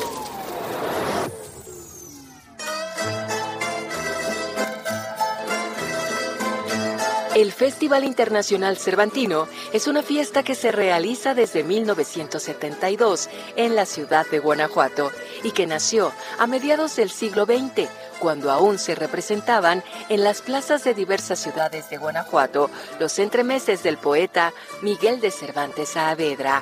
Este año, el evento tendrá actividades virtuales y será del 13 al 31 de octubre en su edición número 49. Contará con una oferta híbrida de 110 funciones, de las cuales 81 serán presenciales y 29 exclusivas en línea. Llora el alma.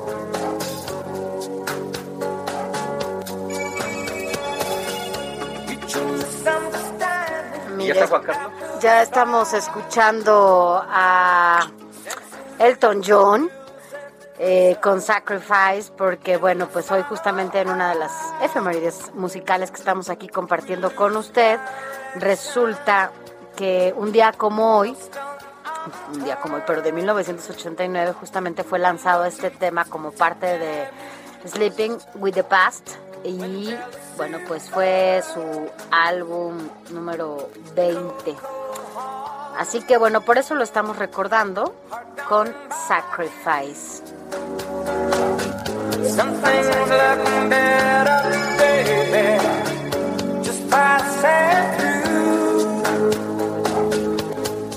Y escuchando justamente a Elton John, usted que ya nos está enviando las fotos de su desayuno. Qué envidia y qué rico. Nosotros ya tenemos el café, eso sí. Cafecito en mano, hoy sí con lechita y todo calientito para que, bueno, pues estemos cada vez más despiertos. Pero gracias de verdad a todos ustedes que nos escriben a nuestro WhatsApp y a nuestras redes sociales. Alex, nos mandan mensajitos y te dicen, mira, buenos días, señorita Sofi, joven Alex. Señorita Sofi. Pues es que son muy respetuosos. Y joven Alex. Son muy respetuosos. Eh, que tengan un excelente día. Saludos cordiales para ustedes, sus familias y a todo su grupo de trabajo. O sea, que les toca de aquel lado a- al operador y a, y a nuestro productor. ¿Seguimos en semáforo amarillo o ya se puso el verde? No, seguimos en amarillo aquí en la Ciudad de México. Lindo día eh, de parte de sus fans. Javier Lázaro. Gracias, Javier. Un abrazo y un beso. Buen domingo, Sofi y Alex. Hay un accidente sobre el eje 5 pasando Rojo Gómez. Está en el carril de alta antes que nada. eh, ah, no, antes de la entrada a la central de Mm. Suerte y que nos vaya bien a todos. Soy Juan Carlos Martínez. Saludos. Oye, en la central de Abastos, ahorita que dices, ya tiene años que no voy a la central, bueno, por lo menos como dos, ¿no? Lo que va de la pandemia. Pero cada vez que vas a la, al, sí has ido, ¿no? A la central de Abastos. Claro. La verdad es que es una maravilla, encuentras absolutamente todo, pero hay una cantidad de gente, no es el momento, ¿verdad? Pero hay una Es un cantidad de gente, es un mundo, es un mundo adentro. El mercado más grande de Latinoamérica, imagínate. bancos, no, no, no, la gente nunca descansa, siempre están trabajando toda la madrugada y bueno, pues Gente evidentemente trabajadora. toda, todo Saludos el a todos los que nos escuchen allá, Allá, en la, cen- central de Abastos. No, padrísimo. Hay que ir un día allá y transmitimos desde la central de Abastos, ¿no? Oye, eh, buenos días. Me da gusto escucharlos. Eh, así que, bueno, pues, ¿quién nos escribe también? Juan Carlos Martínez, ¿no? Saludos. Mira, es buenos días, me da gusto escucharlos con su veracidad y sin amarillismo. Un ejemplo de la noticia Mm. eh, tendenciosa y de entrevistas. Hay otros que tienen su forma de ver y escuchar lo que a él le agrada o que le a ella, según eh, los otros conductores, dice. A ver, a mi interés, admiro lo que platican con veracidad y respeto la noticia. Me agradan, adelante y cuídense. Su radio Hernández. escucha, Ismael Hernández. Felicidades. Pues mire, uno aquí hace lo que puede, ¿no? El chiste es que usted que está del otro lado del micrófono, pues nos acompañe, siga con nosotros y al final del día de lo que se trata justamente es de, pues de informarles qué es lo que está pasando, ¿no? Y cómo y, cuál es el impacto que tiene para usted y sus familias, que al final del día, pues son quienes eh, están y hacen esos estos estos programas. Buen día, yo aquí en el frío hay que trabajar porque las caguamas no nos las regalan. Oiga, ¿qué onda? Desde Nezahualcóyotl. Hace bien, pues Oye, sí, hace nos- bien. Si Ah, quiere sí. pistear, que le trabaje duro. Oye, pero además nos Cada manda... se gasta su dinerito en lo que quiere. Yo no sé, ah no, fíjate, nos mandan un buñuelo, aunque se enoje a Naya, dice el productor por las caguamas. Oye, aquí nos mandan una fotografía porque le decíamos a usted que nos escucha donde sea. Mire, ayer le voy a decir, nos fuimos por unos taquitos de canasta saliendo de aquí, nos comimos unos taquitos de canasta. Así que si usted anda en Nos hemos el- portado muy mal este fin de semana. ya, no, no me digas, pero, pero bueno, pues se vale a veces en fin de semana pecar, ¿no? Pues ya que, pero usted anda en la calle y se paró a comer un taquito o lo que sea, mándenos, mándanos nuestra, este, la foto, ya nos la mandó aquí Lupita y Enrique, porque nos manda la foto no de la un manda, rico no, se me hace que no es, no, no es Lupita, mira. Lupita y Enrique. Acuérdate que Lupita y Enrique, a quienes conocimos Un día. un día que estábamos comiendo y, y dijeron, ah, usted es la señorita Sofi, Ajá. qué gusto conocerla, estaban aquí cerca de precisamente de la- Del del Heraldo. Aquí en una plaza que está en contraesquina con. Eh, ellos no son porque ellos viven en Coyoacán. Quien nos manda la foto es Ah. quien dice, buen día, yo aquí en el frío, hay que trabajar para que las, Las caguamas, caguamas. porque las caguamas no nos las regalan. Saludos desde Ciudad Nezahualcóyotl O sea, y desde ahí nos mandan el caguama buñuelo, pero no nos dice quién, Díganos. ¿quién anónimo. es? Y saludos con mucho gusto a No, Lupita y Enrique, sí que no se pierden el informativo fin de semana. Ve lo que dice Lupita y Enrique, dice, su, disfruten su dona y su café, aquí disfrutando un rico buñuelo. Saludos, Lupita Ah. y Enrique. Entonces, pues sí, ya, ya, ahora sí ya lo, ya lo entendimos. Sí, es Lupita y Enrique. Qué rico que están ahí. Se me hace que están en algún lugar porque se me hacen conocidos esos platos. Yo los he visto en algún restaurante aquí cercano a nosotros. Pero bueno, así las cosas. No deje de escribirnos nuestro WhatsApp para que nos comparta todo lo que está pues comiendo, ¿verdad? Aunque nos dé un poco de, de envidia. 55 91 63 51 19. Gracias de verdad por acompañarnos y estar con nosotros hasta las 10 de la mañana. Vamos ahora con Juan Carlos Cárdenas, nuestro abogado de cabecera del informativo de fin de semana, porque ya le anunciábamos al inicio del informativo que en su participación nos iba a hablar de todo lo que tiene que ver sobre las pensiones alimenticias, esos malos padres de familia que luego se hacen guajes con los hijos y que no quieren asumir su responsabilidad, entre otras situaciones, y es un gusto tenerte, mi querido abogado Juan Carlos Cárdenas, muy buenos días.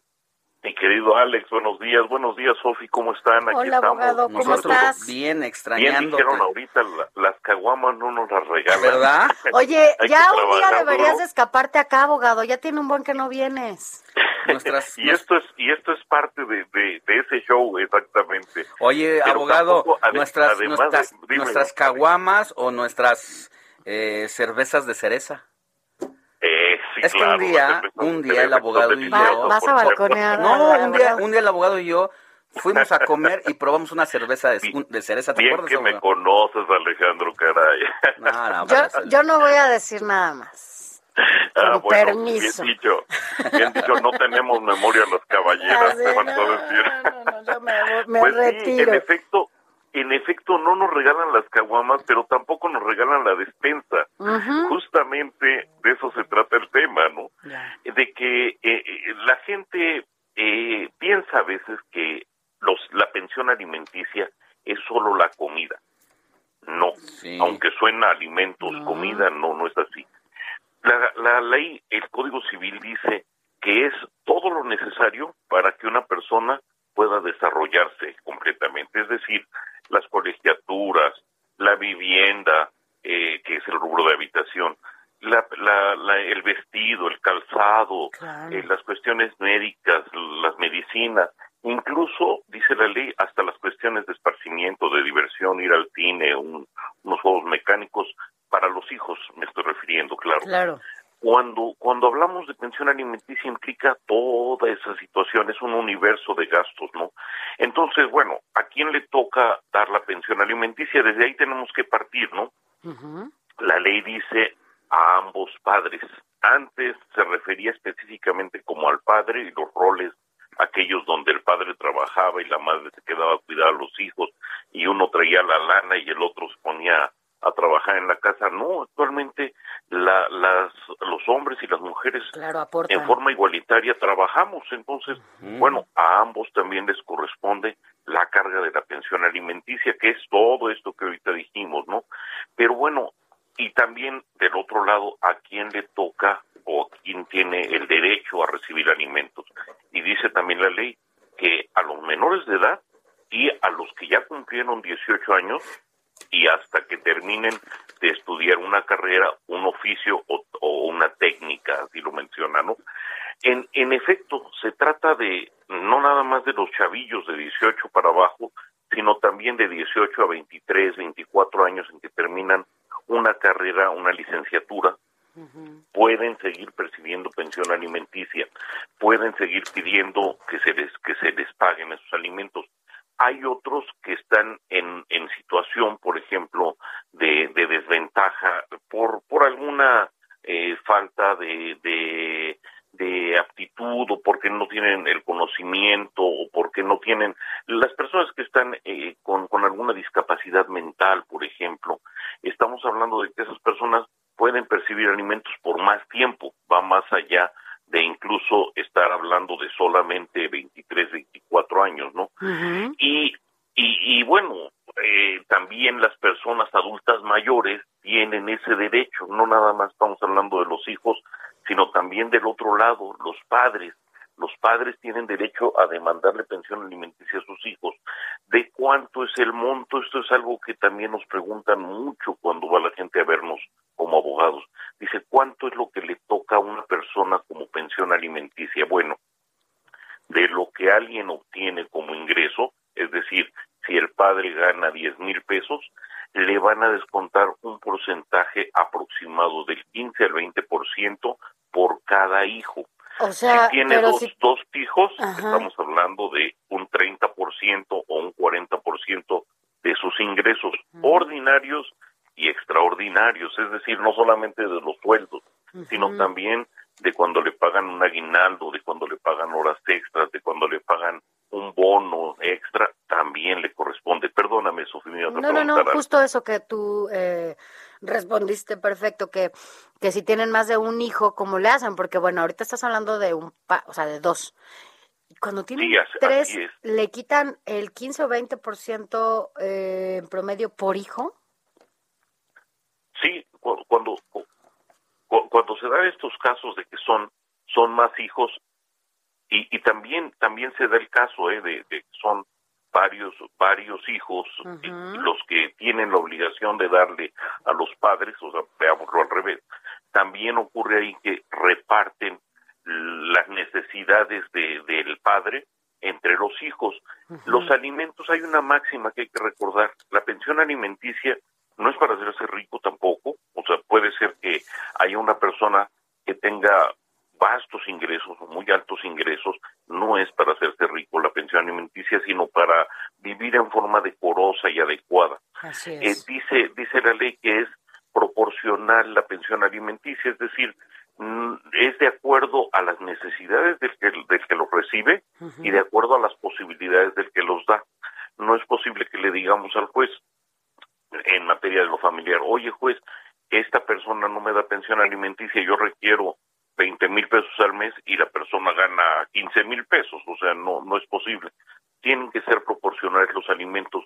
Es importante también saber que, que la pensión alimenticia se, se puede se puede configurar, fíjense bien, ¿eh? porque muchas veces decimos, oye, pero no, la persona que me va a dar la, la pensión alimenticia no tiene ingresos fijos, es un taxista o es una persona que, que trabaja en la central de abastos y tiene mucho dinero, pero no hay modo de acreditar exactamente claro.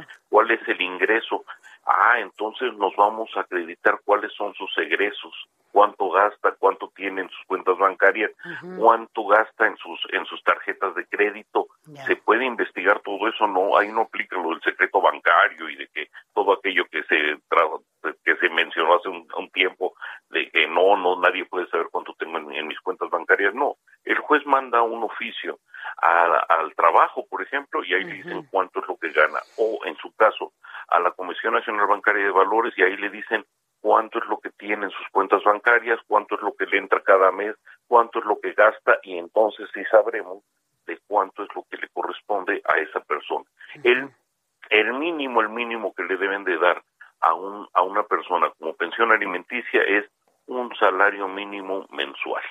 Entonces estamos hablando de que, de que todas las personas que tengan ese derecho lo hagan valer, lo tienen que hacer valer Así porque es. además los alimentos, la pensión alimenticia es un derecho irrenunciable. Así no es. podemos llegar Y, a, y más allá, pues, más allá de, de estas fricciones que sabemos siempre se dan, ¿no? Porque a veces eh, hay quien considera, no, no le voy a dar una pensión para la mamá. No, no, no estamos hablando de los papás, estamos hablando de los niños, de las niñas y evidentemente pues tiene mucho que ver con su formación, su seguridad social, eh, su educación, o sea, son muchísimos factores. Entonces yo creo que Sí, cuando te encuentras con algunas eh, personas que están en este debate y en una estira y afloja, cuando no se trata de ellos, se trata de los menores, bueno, pues te da, te da muchísimo coraje. Pero bueno, así las cosas con las pensiones. Abogado, déjanos tu teléfono por si alguien quiere Se los que doy con te, todo gusto. te busque. Es el 55 46 15 58 16. Se los repito, 55 46 15 58 16. También me pueden mandar ahí en WhatsApp cualquier pregunta, cualquier duda que tengan, encantado de responderle. Claro. Es un placer saludarlos, muchachos. Aquí estamos. Vamos a seguirle dando duro. A seguirle dando y a, y a ver si ya te vemos por acá pronto. Les mando un abrazo, nos vemos pronto para las cervezas de cereza. De cereza. No, bueno, ya no me digas. Gracias, gracias, abogado. Te mando un abrazo. Buen día, un abrazo, chao. Gracias, buen día. Informativo El Heraldo, fin de semana, con Sofía García y Alejandro Sánchez. Síganos.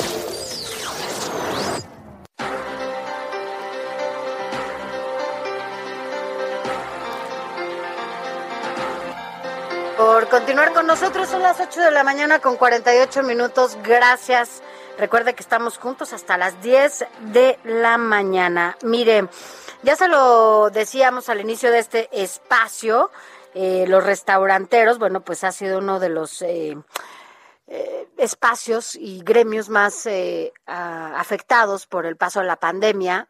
Afortunadamente ahora ya se están recuperando porque además se hizo y se pudo justamente ganar espacios en las banquetas, en las calles, porque como no podían estar adentro las personas, eh, optaron por esta opción y eh, en este caso el gobierno de la Ciudad de México lo que hizo fue darles más espacio afuera de sus restaurantes, que eh, implicaba pues hacer más angosta la banqueta o incluso donde están los coches y hasta ahora pues así siguen las cosas. Hay quienes están en contra, hay quienes están a favor de esta de esta opción que tuvieron los restauranteros, pero lo que sí es un hecho es que, bueno, pues yo no sé qué tanto se puede hablar ya de una recuperación en este sector cuando hablamos de una cadena productiva importante. No solamente hablamos de los restaurantes como tal, hablamos de meseros, de cocineros, de quienes lavan los platos, de la parte del aseo, incluso de la cadena productiva. Hace rato hablábamos de la central de abastos. O sea, usted imagínese toda la cadena de producción que, que involucra un solo restaurante. ¿Y cuántas familias depende cada uno, así sea pequeñito, ¿eh?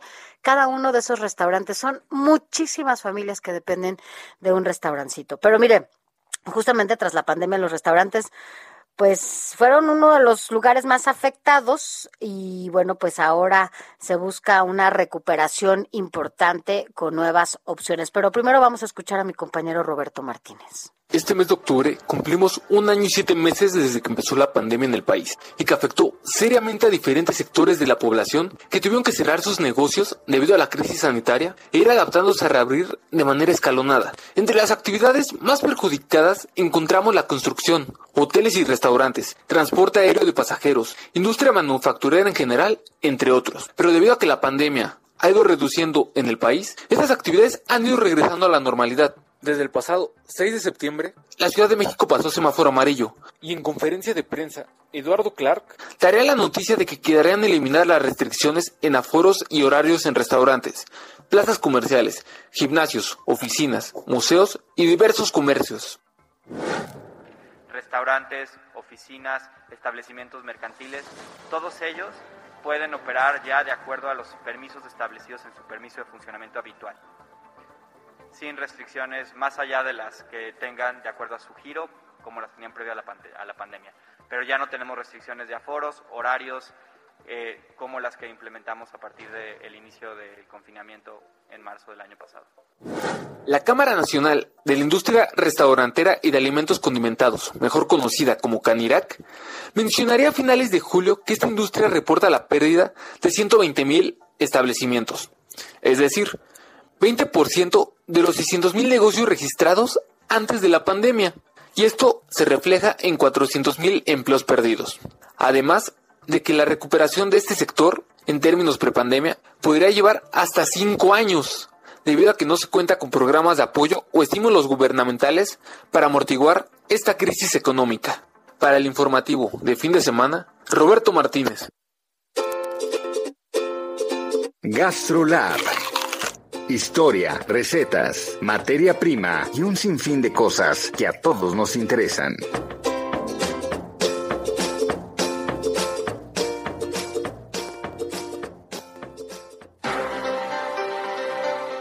A propósito de este tema, justo como lo daba a conocer Roberto Martínez y todas las afectaciones que ha tenido el sector restaurantero, Vamos a platicar con Germán González Bernal, quien es el presidente de la Cámara Nacional de la Industria de Restaurantes y Alimentos Condimentados, la CANIRAC, para que él justamente nos dé un balance de cuál es la situación actual de los restauranteros. Si ya hay o no una recuperación, qué ha pasado con todos esos empleos, ya podemos hablar de un restablecimiento o cuál es ahora la situación de los restaurantes y también de todo el personal que pues que labora ahí. Como se lo decía hace rato, la verdad es que solamente hay que pensar un poco eh, la repercusión que se tiene en cuanto a la, a la cadena productiva que se genera a partir de un restaurante. Desde los alimentos que salen, podemos hablar en este caso de la central de abastos, imagínense la cantidad de gente que trabaja ahí. Después, el que la transporta a un restaurante. Estamos hablando de choferes, de gente repartidora, de todo este tipo, o incluso de la gente que va a, a la, a la central de abastos, que llega, que la recibe para que se pueda estar ahí eh, preparando los alimentos en cada uno de los, de los restaurantes a los que podemos ir usted y yo y que seguramente nos ha tocado de repente cómo llegan estas camionetas y están recibiendo eh, sus productos. Vaya, a partir de que, imagínense todo lo que pasa antes de llegar a un restaurante y después lo que sigue. Vamos a hablar de todo esto y mucho más que está pasando con la industria de los restaurantes y los alimentos en México. Y bueno, pues vamos a hablar con Germán González Bernal, quien es presidente de esta Cámara. Así que no se vaya, quédese con nosotros, porque si usted tiene un restaurante, si usted quiere poner un restaurante, escuche cuál es la situación actual de todos ellos. Gracias, continuamos, no se vaya. La noticia no descansa. Usted necesita estar bien informado también el fin de semana. Esto es Informativo El Heraldo Fin de Semana. Informativo Heraldo Fin de Semana. Regresamos.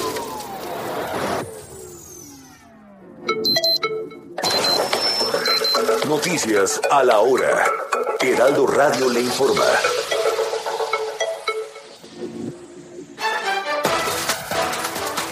Hola, ¿qué tal? Muy buenos días. En charla con el informativo fin de semana, José Manuel Arteaga, editor de la sección de mercados del Heraldo, platicó del régimen de confianza propuesto para personas físicas. Está diseñado para, para quienes hayan ganado hasta 3.5 millones de pesos al año.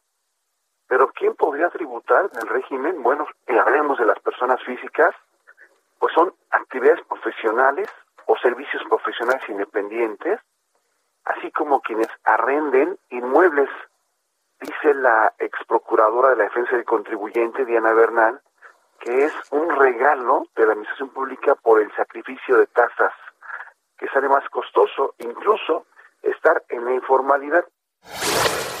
Este sábado las fuertes lluvias en Veracruz no cesaron y como consecuencia dejaron inundaciones, derrumbes y otras afectaciones en cuatro municipios del estado. 64 casas resultaron dañadas, por lo que se encuentran en atención coordinada con las fuerzas de tarea. Los matrimonios por conveniencia entre mexicanas y haitianos van en aumento. Los caribeños pagan más de 20 mil pesos para obtener un documento que regularice su estancia en nuestro país y así llegar a la frontera norte con la esperanza de cruzar hacia Estados Unidos. Hasta el 21 de octubre se extenderá el cierre de las fronteras terrestres de Estados Unidos con México y Canadá, por lo que continuarán aplicándose restricciones extraordinarias para viajes no esenciales. Así lo afirmó la coordinación de la pandemia de la Casa Blanca. En el mundo, la gobernadora de Nueva York, la demócrata Kathy Hochul, firmó una ley por la que la justicia del Estado considerará potenciales delitos de extorsión o coerción las amenazas de reportar a las autoridades el estatus migratorio de otra persona. Funcionarios de Hong Kong, Reino Unido, Noruega y otros países recomendaron una sola dosis de la vacuna anti-COVID de Pfizer BioNTech para niños a partir de los 12 años, lo que proporciona una protección parcial contra el virus, pero evita las afectaciones que en algunos casos se presentan después de recibir dos dosis.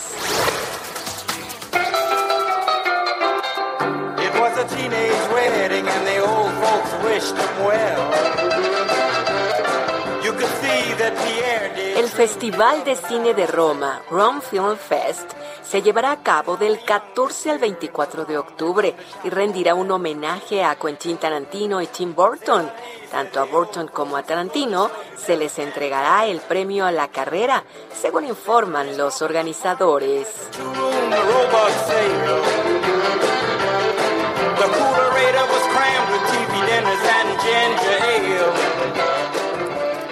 Son las 9 de la mañana con 3 minutos. Los invitamos a que sigan aquí sintonizando el informativo fin de semana con Sofi García y Alex Sánchez. Les saluda Mónica Reyes.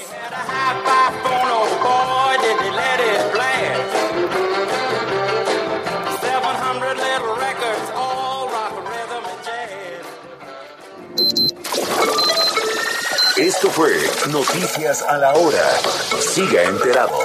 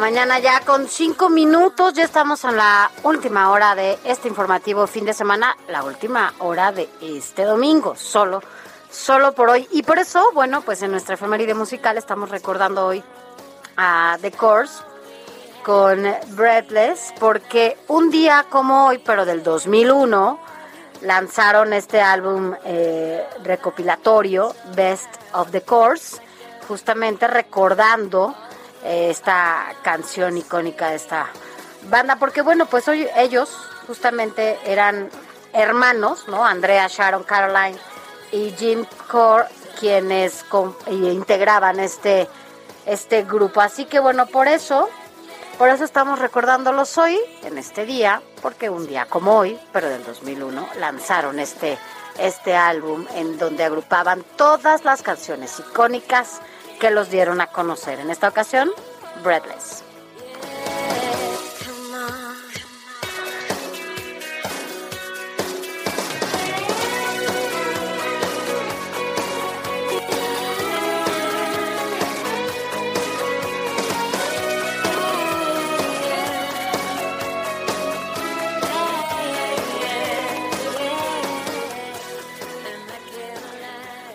9 de la mañana con 6 minutos, hora del centro de la República. Mire, ayer, desafortunadamente, a la edad de 82 años, falleció Fernando Elías Calles. Él es nieto del expresidente Plutarco Elías Calles, fundador del Partido Revolucionario Institucional y, bueno, pues, creador de gran parte de las instituciones mexicanas. Antes de desempeñarse como presidente, eh, de la Comisión Nacional de Justicia Partidaria del PRI, don Fernando Elías Calles, tuvo diversos cargos en la administración pública, entre ellos el de director de la Comisión Nacional de Libros de Texto. Ha sido una noticia en el que distintos priistas han mostrado su condolencia, entre ellos Carolina Avillano. Ella lamenta mucho el sensible fallecimiento de don Fernando Elías Calles. Ella es secretaria general del Partido Revolucionario Institucional, así como diputada federal por el PRI. Da su más sentido pésame a su familia y seres queridos. Que descanse en paz, don Fernando Elías Calles. GastroLab Historia, recetas, materia prima y un sinfín de cosas que a todos nos interesan.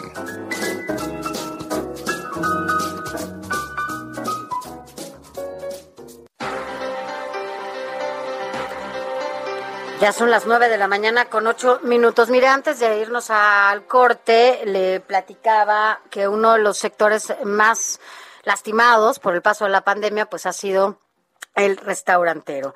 Este sector en donde trabajan miles, millones de personas, en donde, bueno, pues son personas que a su vez ellas integran parte de una familia y que, bueno, pues repercute sin duda en cada una de esas casas en donde ya por cuestiones, eh, pues, de pandemia se tuvieron que cerrar muchos. Pero para saber cuál es la situación actual, cuál es eh, el momento por el que están atravesando ya después de que se están más o menos estableciendo las cosas, agradecemos a Germán González Bernal, quien es presidente de la Cámara Nacional de la Industria de Restaurantes y Alimentos Condimentados, que esté con nosotros, Germán, porque... Bueno, pues sí, sí ha sido uno de los sectores más lastimados, pero en este momento podemos hablar ya de una recuperación. Germán González, buenos días. Muy buenos días, Sofía. Muchísimas gracias por, por atender este, el interés de la industria. Fíjate que estaba escuchando antes del corte lo que platicaba sobre, sobre la cadena productiva, lo que generamos de, de compras a, desde este, este camino que va desde los mares, desde el campo hasta la mesa. Y bueno, la importancia que tenemos en el empleo. En el, somos el segundo empleador en el país después de, del sector gobierno, ¿no? Eh, y somos muchísimos restauranteros. Y la recuperación pues pasa primero eh, por qué tan rápido estamos vacunando. O sea, lugares donde se ha vacunado y, se ha avanzado muy rápido, como es el caso de la Ciudad de México y en México, pues las cosas se recuperan mucho más rápido, ¿no? No solo es la, la, la vacuna, es la disposición gubernamental de empezar a levantar las restricciones, como sabes, los aforos, como estaba eh, en la nota de tu compañero, los aforos y las restricciones de horarios, ¿no? son, son temas importantísimos. Y el tercer punto que te diría que es importantísimo es la disciplina operativa de, de los restauranteros, que ha sido grande, que, que ha sido muy distinguida, que, que ha basado en los protocolos que se elaboraron en su momento y que la gente los ha seguido religiosamente eso nos ha permitido que la gente tenga confianza. Entonces, con estos factores de la vacuna, la, la, levantar las restricciones, porque hay todavía estados donde no se terminan de levantar, te quiero contar eso, Sofía. y, y, y, obviamente la disciplina operativa, la gente quiere salir, somos, estamos ansiosos, venimos encerrados en mucho tiempo y la gente está empezando a salir y se nota la recuperación, pero tiene que ver con estos factores y tiene que ver con el avance de cada uno de estos. Sí. Germán González, eh, entiendo que entonces en el asunto de los del aforo en los restaurantes ya se ha ido recuperando más o menos. Eh, estamos en un semáforo, al menos en la Ciudad de México, en color amarillo, casi a punto de pasar al verde. ¿Cómo está eh, esta visita que están haciendo los comensales se ha normalizado y ustedes tienen algún tipo de restricción todavía por parte de la autoridad o prácticamente ya recuperaron al 100% sus funciones? Hola Alejandro, en el caso de, la Ciudad de México ya las restricciones, como se escuchó en la nota, ya están eh, completamente levantadas, o sea, ya no hay, básicamente eh, las autoridades trataron de limitar el, el, el tema del, del, de la movilidad en base a cortar los horarios, en base a reducir los aforos, eran como las dos opciones. Uh -huh. ¿Se acuerdan que la, la solución que conseguimos en la Ciudad de México y después con muchos eh, lugares del país fue la, poder operar en, en, en, al aire libre, en las banquetas, en, en las aceras, en los arroyos vehiculares? Y ahí es donde se normalizó y se logró que la, la industria no se terminara de, de, de romper como estábamos digamos, en el segundo y parte del tercer este, que, ola que del, comenta, del, virus, ¿no? Es justo esta parte que comenta, ¿esto eh, tendrá una vigencia o seguirán afuera cuánto tiempo con estos espacios? Pues, ahorita hay un, hay un acuerdo eh, en Gaceta de que se extendió por un año, digamos, de, de abril, abril del 21 a abril del 22 está hoy, y, y yo veo la ciudadanía súper contenta, la gente que, que con la que hablas te dice que la ciudad tomó una vida increíble, que la que es padrísimo que este programa se debería quedar como lo sucede en las grandes capitales del mundo donde hay muchísima gente en las banquetas tomando café, cenando y, y se hace un ambiente muy lindo, ¿no? Entonces pensamos que esa, tiene una posibilidad grande de que este se vuelva permanente este, este programa. Ahora, eh, sí. sí, a ver, cuéntanos, cuéntanos. No, regresando a la recuperación, en, en, el caso de la Ciudad de México, pues viene eh, franca recuperación. Nosotros esperamos el, el tercer trimestre, que, que del último trimestre de este año, empieza ahora en octubre, pues realmente tengamos un- una recuperación total, no llegar a niveles prepandemia, estar ya muy cerca, porque como dijo Sofía, eh, esta industria sufrió muchísimo y nuestra gente sufrió muchísimo. Ustedes saben que parte del ingreso tiene un componente variable, que son las famosas propinas, y bueno, si no hay mesas, no puedes trabajar, si solo puedes mandar servicio a domicilio, pues toda nuestra gente, todos nuestros colaboradores, el 58% de la industria son mujeres y la mitad de ellas son son cabezas de familia, son el sustento de sus casas, pues imagínate lo que lo que fue para todos y, y- y afortunadamente hoy estamos viendo tiempos mejores. Obviamente el clima ayuda, pero hoy sabemos más del virus, sabemos que es, es un tema de distancia, de ventilación, de, tomar las precauciones estas de, de los protocolos y podemos trabajar perfectamente siempre y cuando tomemos estas medidas, ¿no? Ya. Entonces, es decir, se han levantado las restricciones por parte de la autoridad. Ustedes eh, ya pueden ocupar el 100% de su capacidad interior y al mismo tiempo seguir echando mano y utilizando los espacios a la- al exterior, incluyendo las banquetas o incluso parte de los carriles ya de las avenidas primarias o centrales eh, que han sido autorizadas por el gobierno de aquí hasta abril del 22. Es correcto.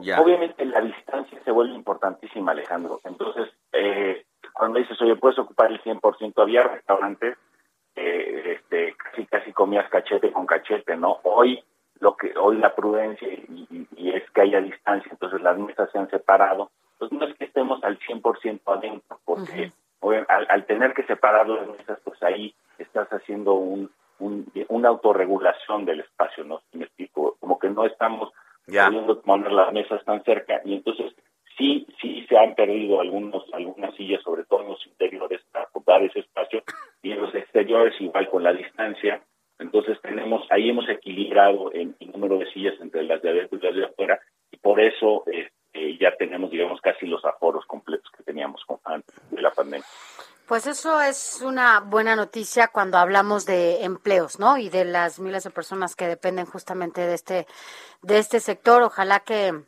bueno, pues que poco a poco todo se vaya, eh, pues mejorando, ¿no? Porque estamos también hablando de miles de familias, miles de personas que dependen de, este único ingreso que a veces es la única persona que trabaja en casa. Entonces, bueno, y, y solo por último, bueno, al menos de mi parte, eh, dice que se extendió un año más eh, esta posibilidad de que estén en exterior, ¿no? Tanto en banquetas como en vialidades. Eh, ¿Ustedes en algún momento han pensado que sea esto algo permanente? ¿Solicitarán algo a las autoridades para que esto permanezca? O, no sé si ya lo han platicado. Y tenemos, tenemos una mesa de diálogo muy, muy, muy cercana con autoridades de la Ciudad de México, justo eh, para ver los temas de cómo, cómo, cómo podemos ir ajustando la operación en esta, en esta reactivación, en levantar las reglas y tal. Y, y, y el diálogo, y está puesta la idea de que esto se vuelva un programa permanente. Eh, esa es yo creo que la intención del gobierno de la Ciudad de México, de, de- de la doctora Sheinbaum, más eh, pues tiene mucho que ver eh, un poco también con, con, con la recuperación y cómo venga el, el programa en el sentido de pues hay algunas reglas administrativas que hay que, que hay que terminar de definir y, y en el momento que se, re- se rehabla, como ya se sucedió en Ciudad de México, que se regrese, digamos, eh, ciertos de los aforos completos, pues hubo unas reglas de reducir el número de mesas afuera. Antes, o sea, eh, eh, el, el acuerdo viene, oye, no puedes trabajar en interiores, pero sí puedes trabajar en exteriores porque ahí tienes una mínima posibilidad de contagio. Todo el mundo se extiende en el momento que te regresan los interiores, entonces se hace un acuerdo y dicen, solo puedes tener hasta 75% de los, de los asientos afuera de los que tenías adentro. Entonces, viene esta reducción que, es, que ya se operó y la, y la industria se está ajustando, es un poco lo que platicamos, ¿no? De la suma de adentro y afuera. Entonces, con este nuevo reglamento, pues obviamente no es que todo lo que había antes de que veíamos estacionamientos, banquetas, se ha reducido un poco y se ha regulado con este nuevo acuerdo por un año, ¿no? Entonces, nosotros pensamos que es, es bueno, yo creo que la, la, la, las nuevas alcaldías, los nuevos alcaldes, las alcaldesas lo están también evaluando eh, y van a dar su opinión, pero yo creo que es muy favorable y por eso fue un acuerdo temporal, no definitivo. Bueno, pues ya platicaremos cómo, cómo sigue, cómo en el año, ¿no? Que será importante, sobre todo porque vienen todas estas fiestas eh, decembrinas, bueno, ya viene noviembre, entonces, bueno, ya, ya platicaremos y, y veremos cómo, cómo cierran el año y bueno, pues veremos qué sigue. Nada más antes de despedirnos, eh, ¿tienen pensado hacer algo los restaurantes con el tema de el buen, fin? Pues siempre hacemos algún algún tipo de oferta, algún tipo de promoción.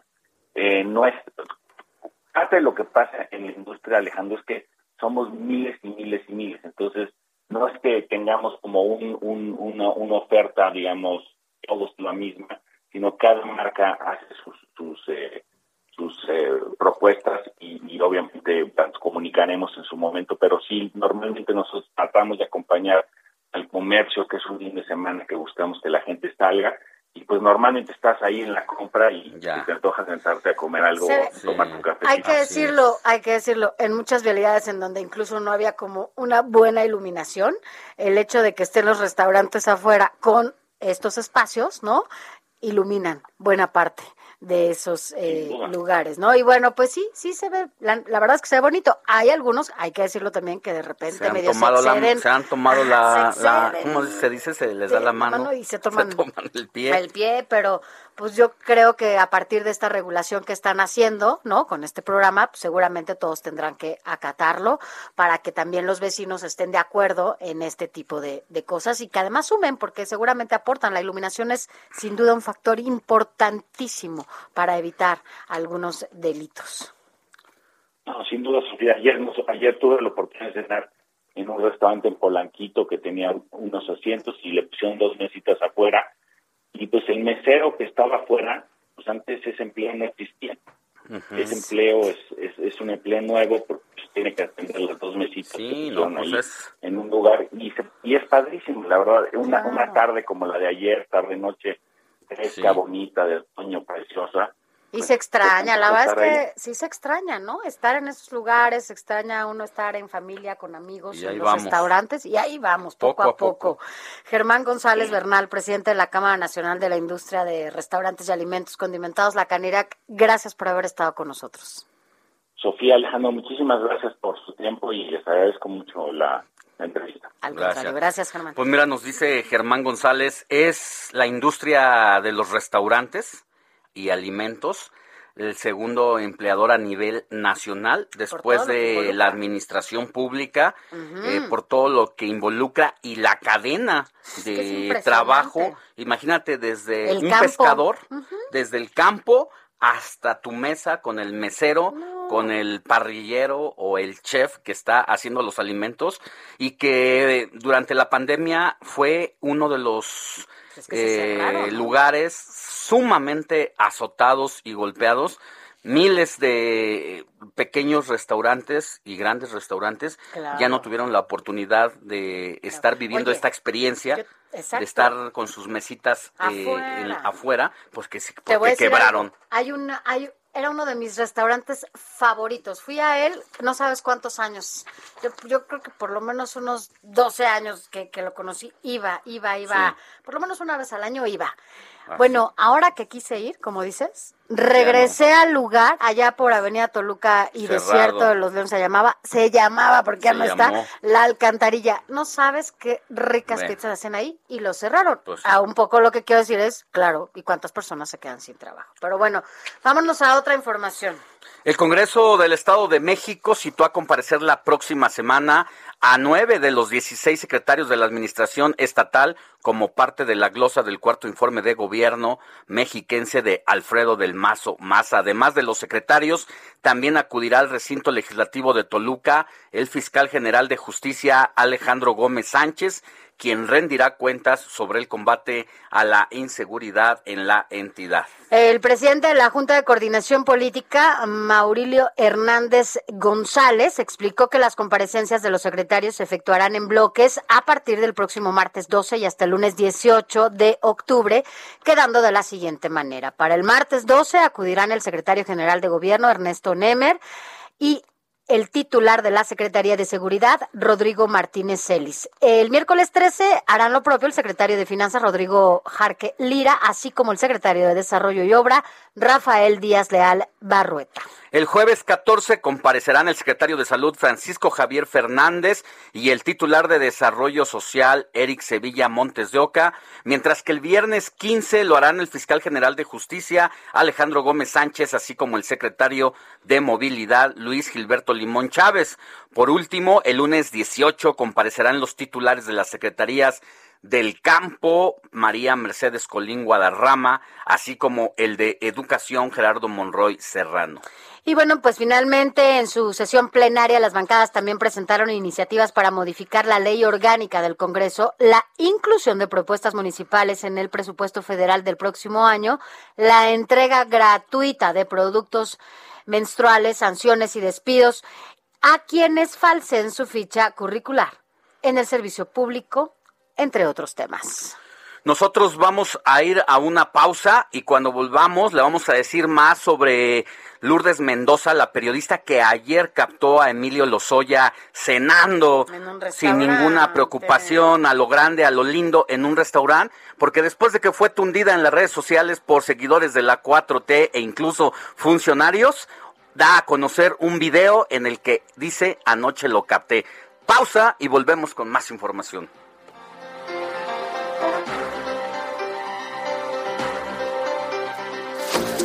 La noticia no descansa.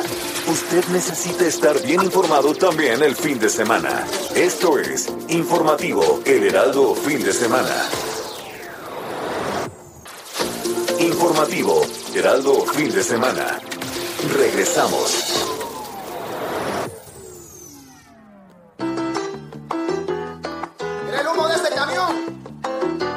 La basura del callejón. La actualización del Inventario Nacional de Emisiones de Gases y Compuestos de Efecto Invernadero establece que México generó en el 2019 737 millones de toneladas de dióxido de carbono, que es el principal causante del calentamiento global, lo que nos coloca entre los 13 países más contaminantes de todo nuestro planeta. Está invadido el ambiente.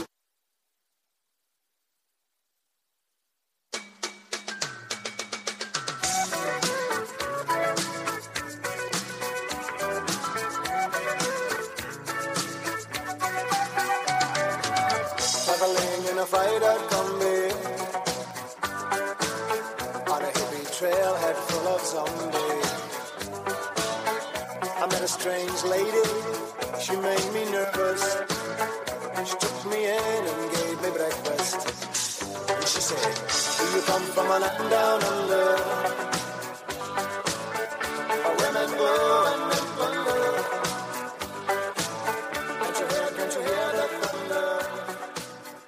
9 de la mañana con 31 minutos hora del centro de la República. Ya estamos de regreso para el último bloque informativo 9.32 ya, casi. rápido. Y pues estamos ya de aquí hasta las 10 de la mañana. Qué 32, rápido se va el 32 tiempo.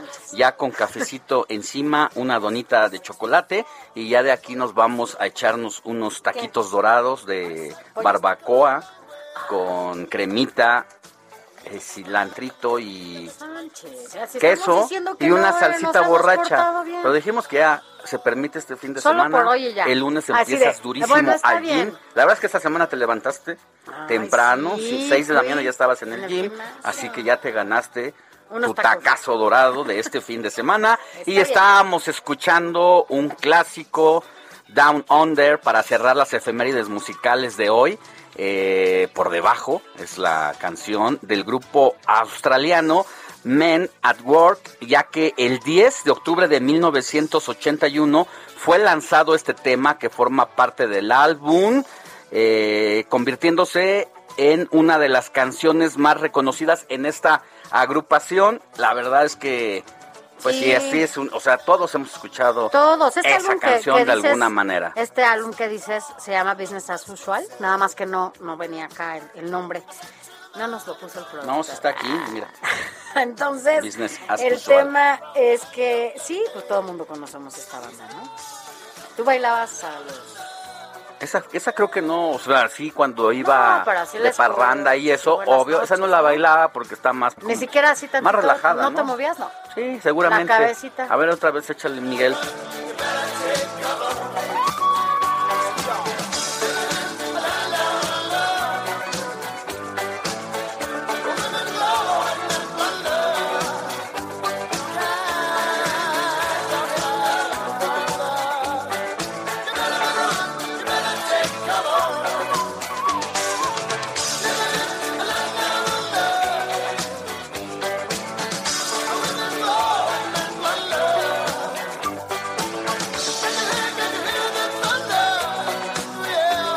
Donde iba uno hacer como un espacio ahí. Sí, es ya una sabes, cuando estabas muy arriba, le bajabas un poquito con la rola esta para agarrar energías para bailar la siguiente pieza musical. Así es, pero bueno, vámonos con más información. ¿Qué tenemos, mi querida Sofía? Así es, vámonos con más información. Mira, con esta música, justo recordando algunos momentos. eh, porque esta semana se dieron a conocer cuáles eran los 50 restaurantes más eh, reconocidos en el mundo, los 50 más importantes en el mundo. Y en donde se ubican, por cierto, otra vez, dos restaurantes de mexicanos. Así que bueno, primero vamos a escuchar esta nota que nos preparó Héctor Vieira.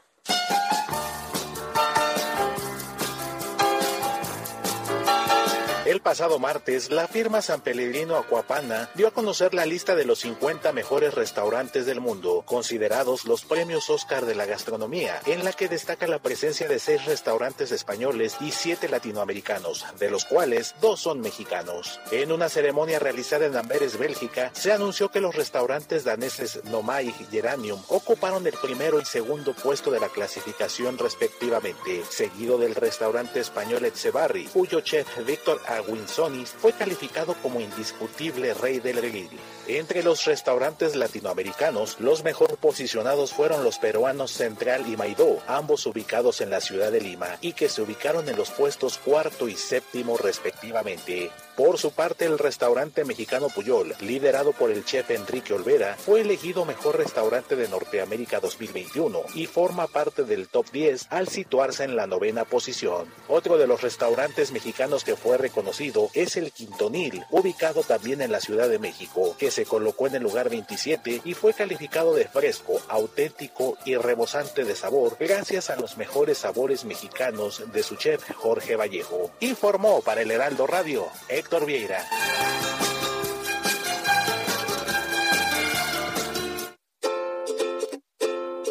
GastroLab.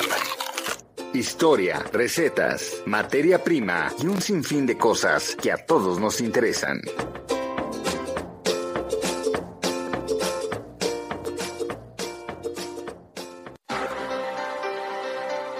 Ya, ya estamos en el último bloque 9 con 36 minutos y justamente a propósito de esta información que nos da a conocer Héctor Vieira, agradecemos que esté con nosotros en la línea a Beto Ballesteros, que nada más fue miembro de este jurado para decidir y definir quiénes serán los 50 mejores restaurantes en el mundo. Así que bueno, pues además también es colaborador del Heraldo de México con su bitácora del paladar que usted puede leer en las páginas del impreso del periódico El Heraldo de México. Gracias Beto Ballesteros por estar con nosotros. Buenos días.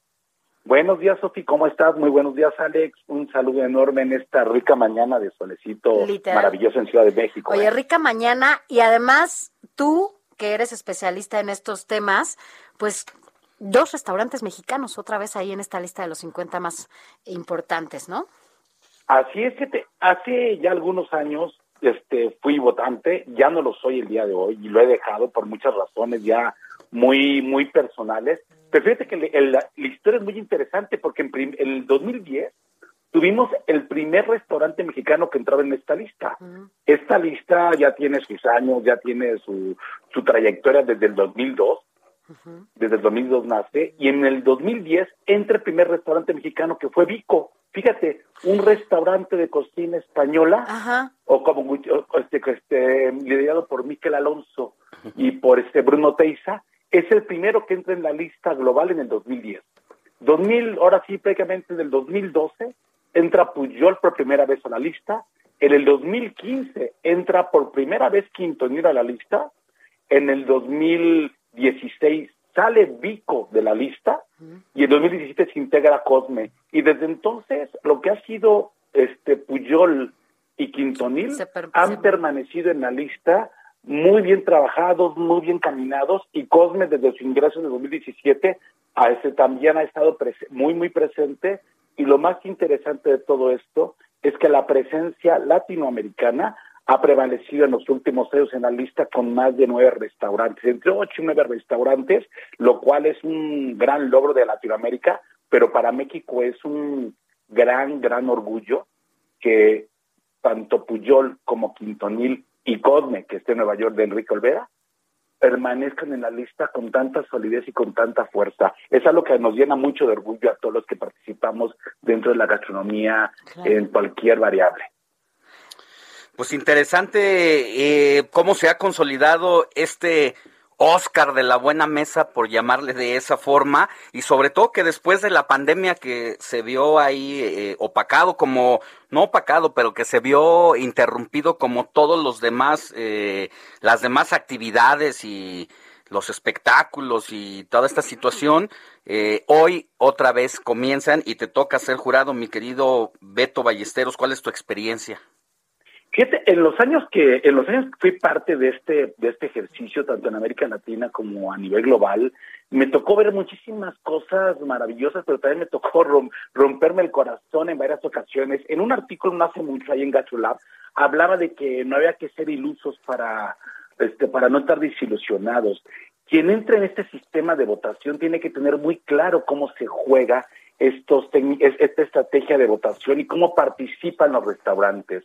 Se dividen en 26 regiones, donde cada región tiene 40 votantes y donde prácticamente la lo único que, el único requisito que te piden es que votes ahora sí por 10 restaurantes, cuatro fuera de tu región y prácticamente haber comido en ellos durante por lo menos en los 18 meses anteriores a previa a la votación.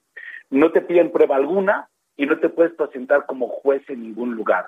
Durante los años que yo participé como juez, como votante, fíjate que algo que cuidé todo el tiempo fue ir a comer. Y salí a comer, tenía la posibilidad y la facilidad de, de salir a comer y logré visitar varios restaurantes que estuvieron en la lista muchísimo tiempo, y más en América Latina, que era donde más me enfocaba muchísimo. Tuve la oportunidad de, de comer en Dom, en este, en- ahora sí con Alex Atala ahí en Brasil, estuve comiendo en Astrid y Gastón allí en Lima, Perú, con este Gastón, Gastón Acurio, me tocó pasar por la comida de Central con Virgilio Martínez, estuve por ahí en este en Maido con Misha, este vamos, me tocó recorrer Boragó, No, Santiago rico. de Chile, y lo más lo más exquisito de todo esto es que vas aprendiendo y creciendo con la gastronomía latinoamericana y aprendiendo que estos restaurantes por algo están en la lista. Mira, mucha gente mm, luego suele criticar a Enrique Olvera o a Jorge Vallejo por ser tan presentes o estar ahí, que creo que es un sentimiento muy erróneo por parte de mucha gente de la industria restaurantera. Para mí es un orgullo, es un orgullo salir de México y encontrarte con Quique de Acosta allá en España y de repente lo que hace es te man- le manda saludos a un gran cocinero como lo puede ser Miquel Alonso, de los primeros integrantes de esta lista. vas a otro país, vas a otra ciudad y los cocineros tienen como referencia de la buena cocina mexicana a un Jorge Vallejo, chef tan disciplinado en Quintonil, tan capaz, un padre de familia ejemplar, un hombre disciplinado Y esa parte es algo que a mí me enorgullece mucho de viajar y comer. Pero también de repente volteamos a ver a Enrique Olvera. Enrique Olvera es el después de la gastronomía. No puede haber gastronomía mexicana si no volteamos a ver a Enrique Olvera por todo lo que ha aportado con su valioso conocimiento, con su gran, gran astucia para dar a conocer la cocina mexicana, Mm. pero también en su crecimiento dentro de la industria restaurantera. Yo creo que Enrique Olvera es un gran orgullo para todos los mexicanos y ustedes que, que al igual que a, mí, que a mí nos gusta comer y la gente que Mucho. nos está escuchando, el ir a comer a, a Puyol con Enrique Olvera es, una experiencia Oye, maravillosa. pero para quienes nos escuchan, Beto, por ejemplo, ¿cuáles son esos criterios y cuáles son esos puntos importantes que hace que eh, restaurantes como Puyol eh, y Quintonil estén en esta lista? Dentro de los criterios de que te solicitan de los festivales para votar, tío, tío, son muy sencillos. Prácticamente no te piden mucho en ellos. Es comer, este, tienes que guardar tu ticket de reserva aunque, aunque no te lo soliciten. Prácticamente es muy sencillo el sistema de votación. Ahí el reto, más bien, ahí el reto es poder identificar de los 10 que vas a votar, de los 10 que votar, los 6 que realmente te han generado un alto impacto. Yo como criterio de votación, yo escogía primero lo que era el entorno, es decir, el ambiente del restaurante al que llegaba. Un restaurante bien montado, con mesas bien colocadas, con un servicio extraordinario. El plato, el plato, el montaje del plato, los sabores, las texturas, las cocciones. Era muy importante para mí también encontrar eso.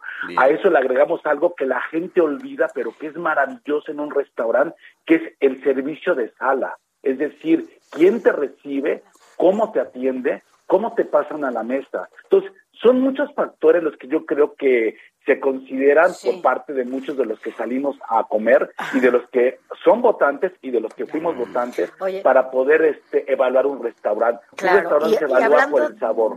Claro, y hablando de comer mucho, yo creo que, y si quieres de eso platicamos después, porque ya debes de estar en estos espacios. Compártenos todo lo que, lo que sabes, porque además digo, siempre es bueno saber a dónde ir, ¿no? Y cómo hacerle, y cuáles los criterios, incluso qué tomar en cuenta en alguna carta, qué no. Y, y tú, bueno, siendo colaborador y de tu, con esta bitácora del paladar, seguramente nos puedes hablar y de es eso y una mucho más. y es una gran hora para que empieces a abrirnos A el, ver el apetito. Ahorita, por ejemplo, ¿qué nos recomiendas para ir a, A almorzar? ¿dónde nos vamos? Mira, el, a esta hora, y fíjate que hace años siempre me preguntaban, ¿dónde vamos a desayunar? ¿Dónde vamos a comer? Yo he encontrado tres lugares maravillosos, este, donde, por ejemplo, ir a Lardo, ahí en la Condesa, Mm. ir a Lardo a comer un panecito de los maravillosos que tiene Elena Reigada con un muy buen Ah. café. Ahora sí, láncense a desayunar a Lardo, pero si quieren comer rico y diferente en un lugar espectacular, acaba de abrir un chico muy, muy joven, un restaurante que se llama Antifan Dining, que está ahí en la Roma, y la verdad es un restaurante que tiene siete semanas que abrió y creo que nos va a dar mucho de qué hablar en los próximos meses. Bien. Un gran, gran restaurante, un chico que incluso estuvo colaborando con Jorge Vallejo en Quintonil y la verdad, una cocina bastante, bastante Pues vamos a seguir tus recomendaciones cada fin de semana, si te parece, y si quieres estar aquí con nosotros, estás más que invitado. Además, tú no necesitas invitación, ¿verdad? Porque eres de, eres de casa. Y en una de esas, ¿sabes a dónde deberíamos de irnos? Ya lo platicamos después, a Milesime de este año. Uf, No. el, es maravilloso. No, no, yo ya, lo dejamos así para que la gente se quede con las ganas y sepa, después nos cuentas bien qué es este milésime, que no sabes, yo he ido dos ocasiones y la verdad es que bueno, si tienes que ir sin comer por lo menos dos días para que comas todo lo que encuentras ahí. Está Así fabuloso. es. Y hay que ir con zapatos cómodos porque Sí, la muy caminada cómodos porque es enorme. Y justo entre ahí la nos- degustación. Así es. Beto Ballesteros, muchas gracias eh, por estar con nosotros, que te lean en tu bitácora del paladar aquí en el Heraldo de México. Gracias, buen día. Gracias, excelente día. Hasta luego. Gracias. Informativo El Heraldo fin de semana con Sofía García y Alejandro Sánchez. Síganos.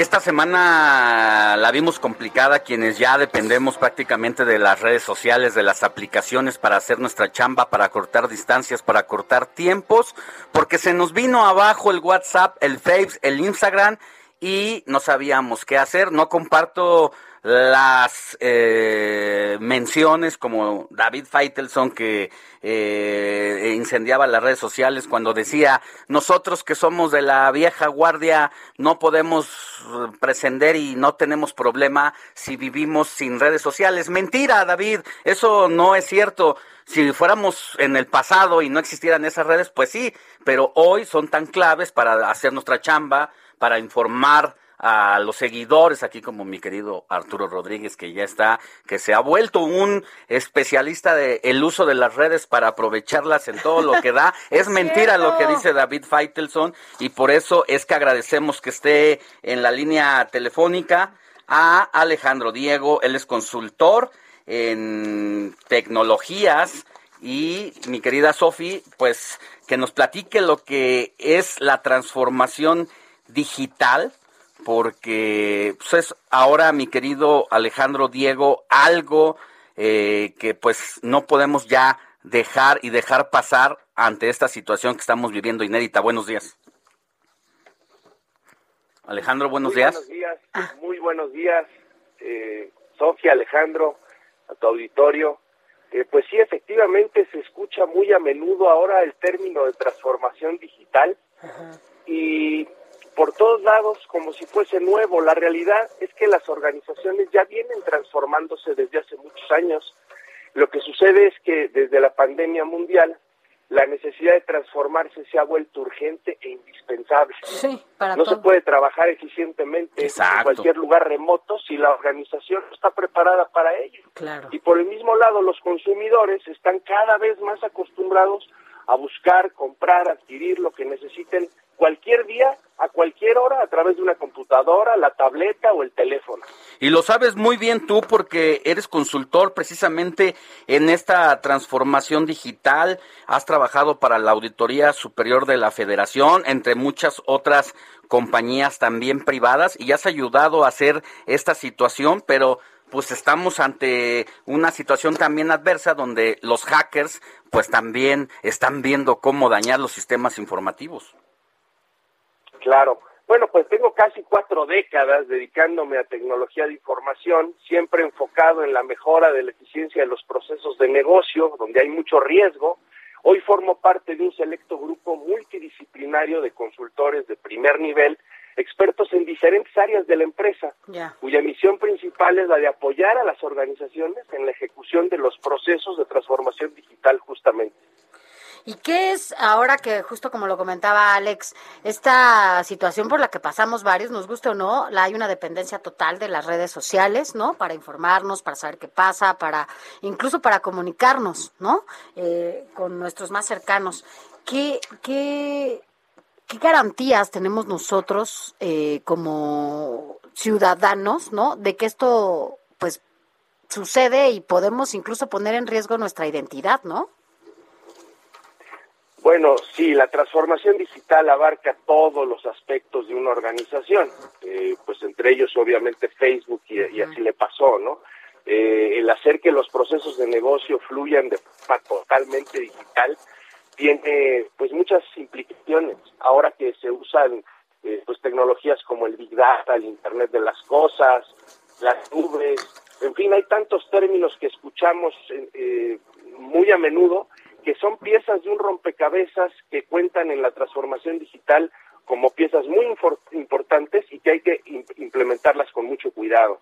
A mí me gustaría dejar eh, abierta esta conversación, eh, querido Tocayo, porque pues es, es amplia, hay mucho que aprender y es tan necesario que también siguiéramos platicando la próxima semana también para que nos cuentes qué sucede si alguna organización no se transforma digitalmente, por ejemplo.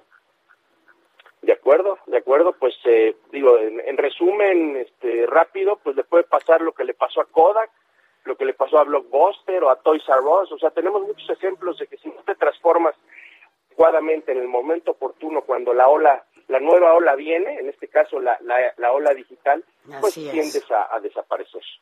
No, actualizarnos es la opción y la única posibilidad de que no nos deje atrás y que no desaparezcan estas empresas como las que mencionabas, porque no lo hicieron en su momento y pudieron ser esa, esos eh, espacios en donde veíamos, ahora vemos películas, ¿no? Que justo Blockbuster pues no hizo y nos se quedaron en los cassettes o no, en los DVDs, ¿va?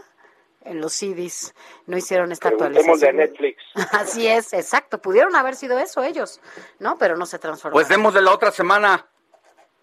¿Cómo no? Con todo gusto. Les mando un saludo. Muchas gracias. Un abrazo. Un abrazo. Él es Alejandro Diego, especialista en transformación digital. Y ahora, antes de irnos, vamos con Naye Ramírez, que ya no tiene lo mejor del entretenimiento. Mi Naye, muy buenos días. Escena, el mundo del espectáculo en el noticiero Heraldo. Naye, ¿cómo estás? Muy bien, ¿y ustedes cómo están, Sofía? Muy bien, muchas gracias. Cuéntanos. Un gusto de estar con ustedes. ¿Qué creen? Que fuimos parte del inicio de los, de los 20 años de Defendiendo al Cavernícola. Fuimos a develar la placa con... ¿Todavía sigue? Todavía Yo fui a verla, no sé hace cuántos años, yo creo que por lo menos unos 10. Sí, pues ya cumple 20 años en cartelera. César Bono había tenido algunos problemas de salud, supimos que Sí. tuvo unos Muchos. aparte, muchos. aparte después le dio COVID, entonces, bueno, y aparte fue la pandemia, se paró un poco el teatro, pero ya regresó, sí regresó un poco, o sea, todavía se ve como un poco convaleciente, usa bastón en el escenario, Sí. pero eh, siguió con este monólogo que la verdad sí levantó bastantes risas el Sí, este pues día sí. que fuimos. Sí, es muy bueno, muy, muy bueno. Y mira que los monólogos no siempre son fáciles, pero a él le va muy bien y es muy bueno en este del cavernícola. Entonces cumple 20 años, fuimos a develar la placa el viernes, es la función número 4457. Yo creo que tú fuiste como en la 2000, Sofi. Ay, no más. Pues entonces, ¿y más. dónde la podemos ver? ¿Cuándo? En el teatro, eh, el Centro Cultural San Ángel. ¿Sigue en el mismo lugar? Ahí sigue en el mismo lugar. Está fácil la llegada, un poco difícil el estacionamiento, pero yo creo que vale mucho la pena darse una vuelta. Hoy hay una función a las 5 de la tarde y el Bien. próximo viernes hay a las 7 de la noche. Pues ahí está Minaye rematando el noti como se debe con broche de oro. Así cerramos con tu participación. Que tengas buen día y nos escuchamos el próximo domingo. Gracias, Naye. Igualmente, gracias a ustedes. Abrazo. Gracias. Gracias, Sofi García. Gracias, Alex. Vámonos a desayunar ya. Así es, la noticia no descansa. Nos vemos el próximo fin. Ya está listo periodismo de emergencia. Ya llegaron. Heraldo Media Group presentó Informativo El Heraldo Fin de Semana con Sofía García y Alejandro Sánchez a través de El Heraldo Radio con la H que sí suena y ahora también se escucha. Ever catch yourself eating the same flavorless dinner three days in a row? Dreaming of something better? Well, HelloFresh is your guilt-free dream come true, baby. It's me, Kiki Palmer. Let's wake up those taste buds with hot, juicy pecan-crusted chicken or garlic butter shrimp scampi. Mm. Hello Fresh. Stop dreaming of all the delicious possibilities and dig in at HelloFresh.com. Let's get this dinner party started.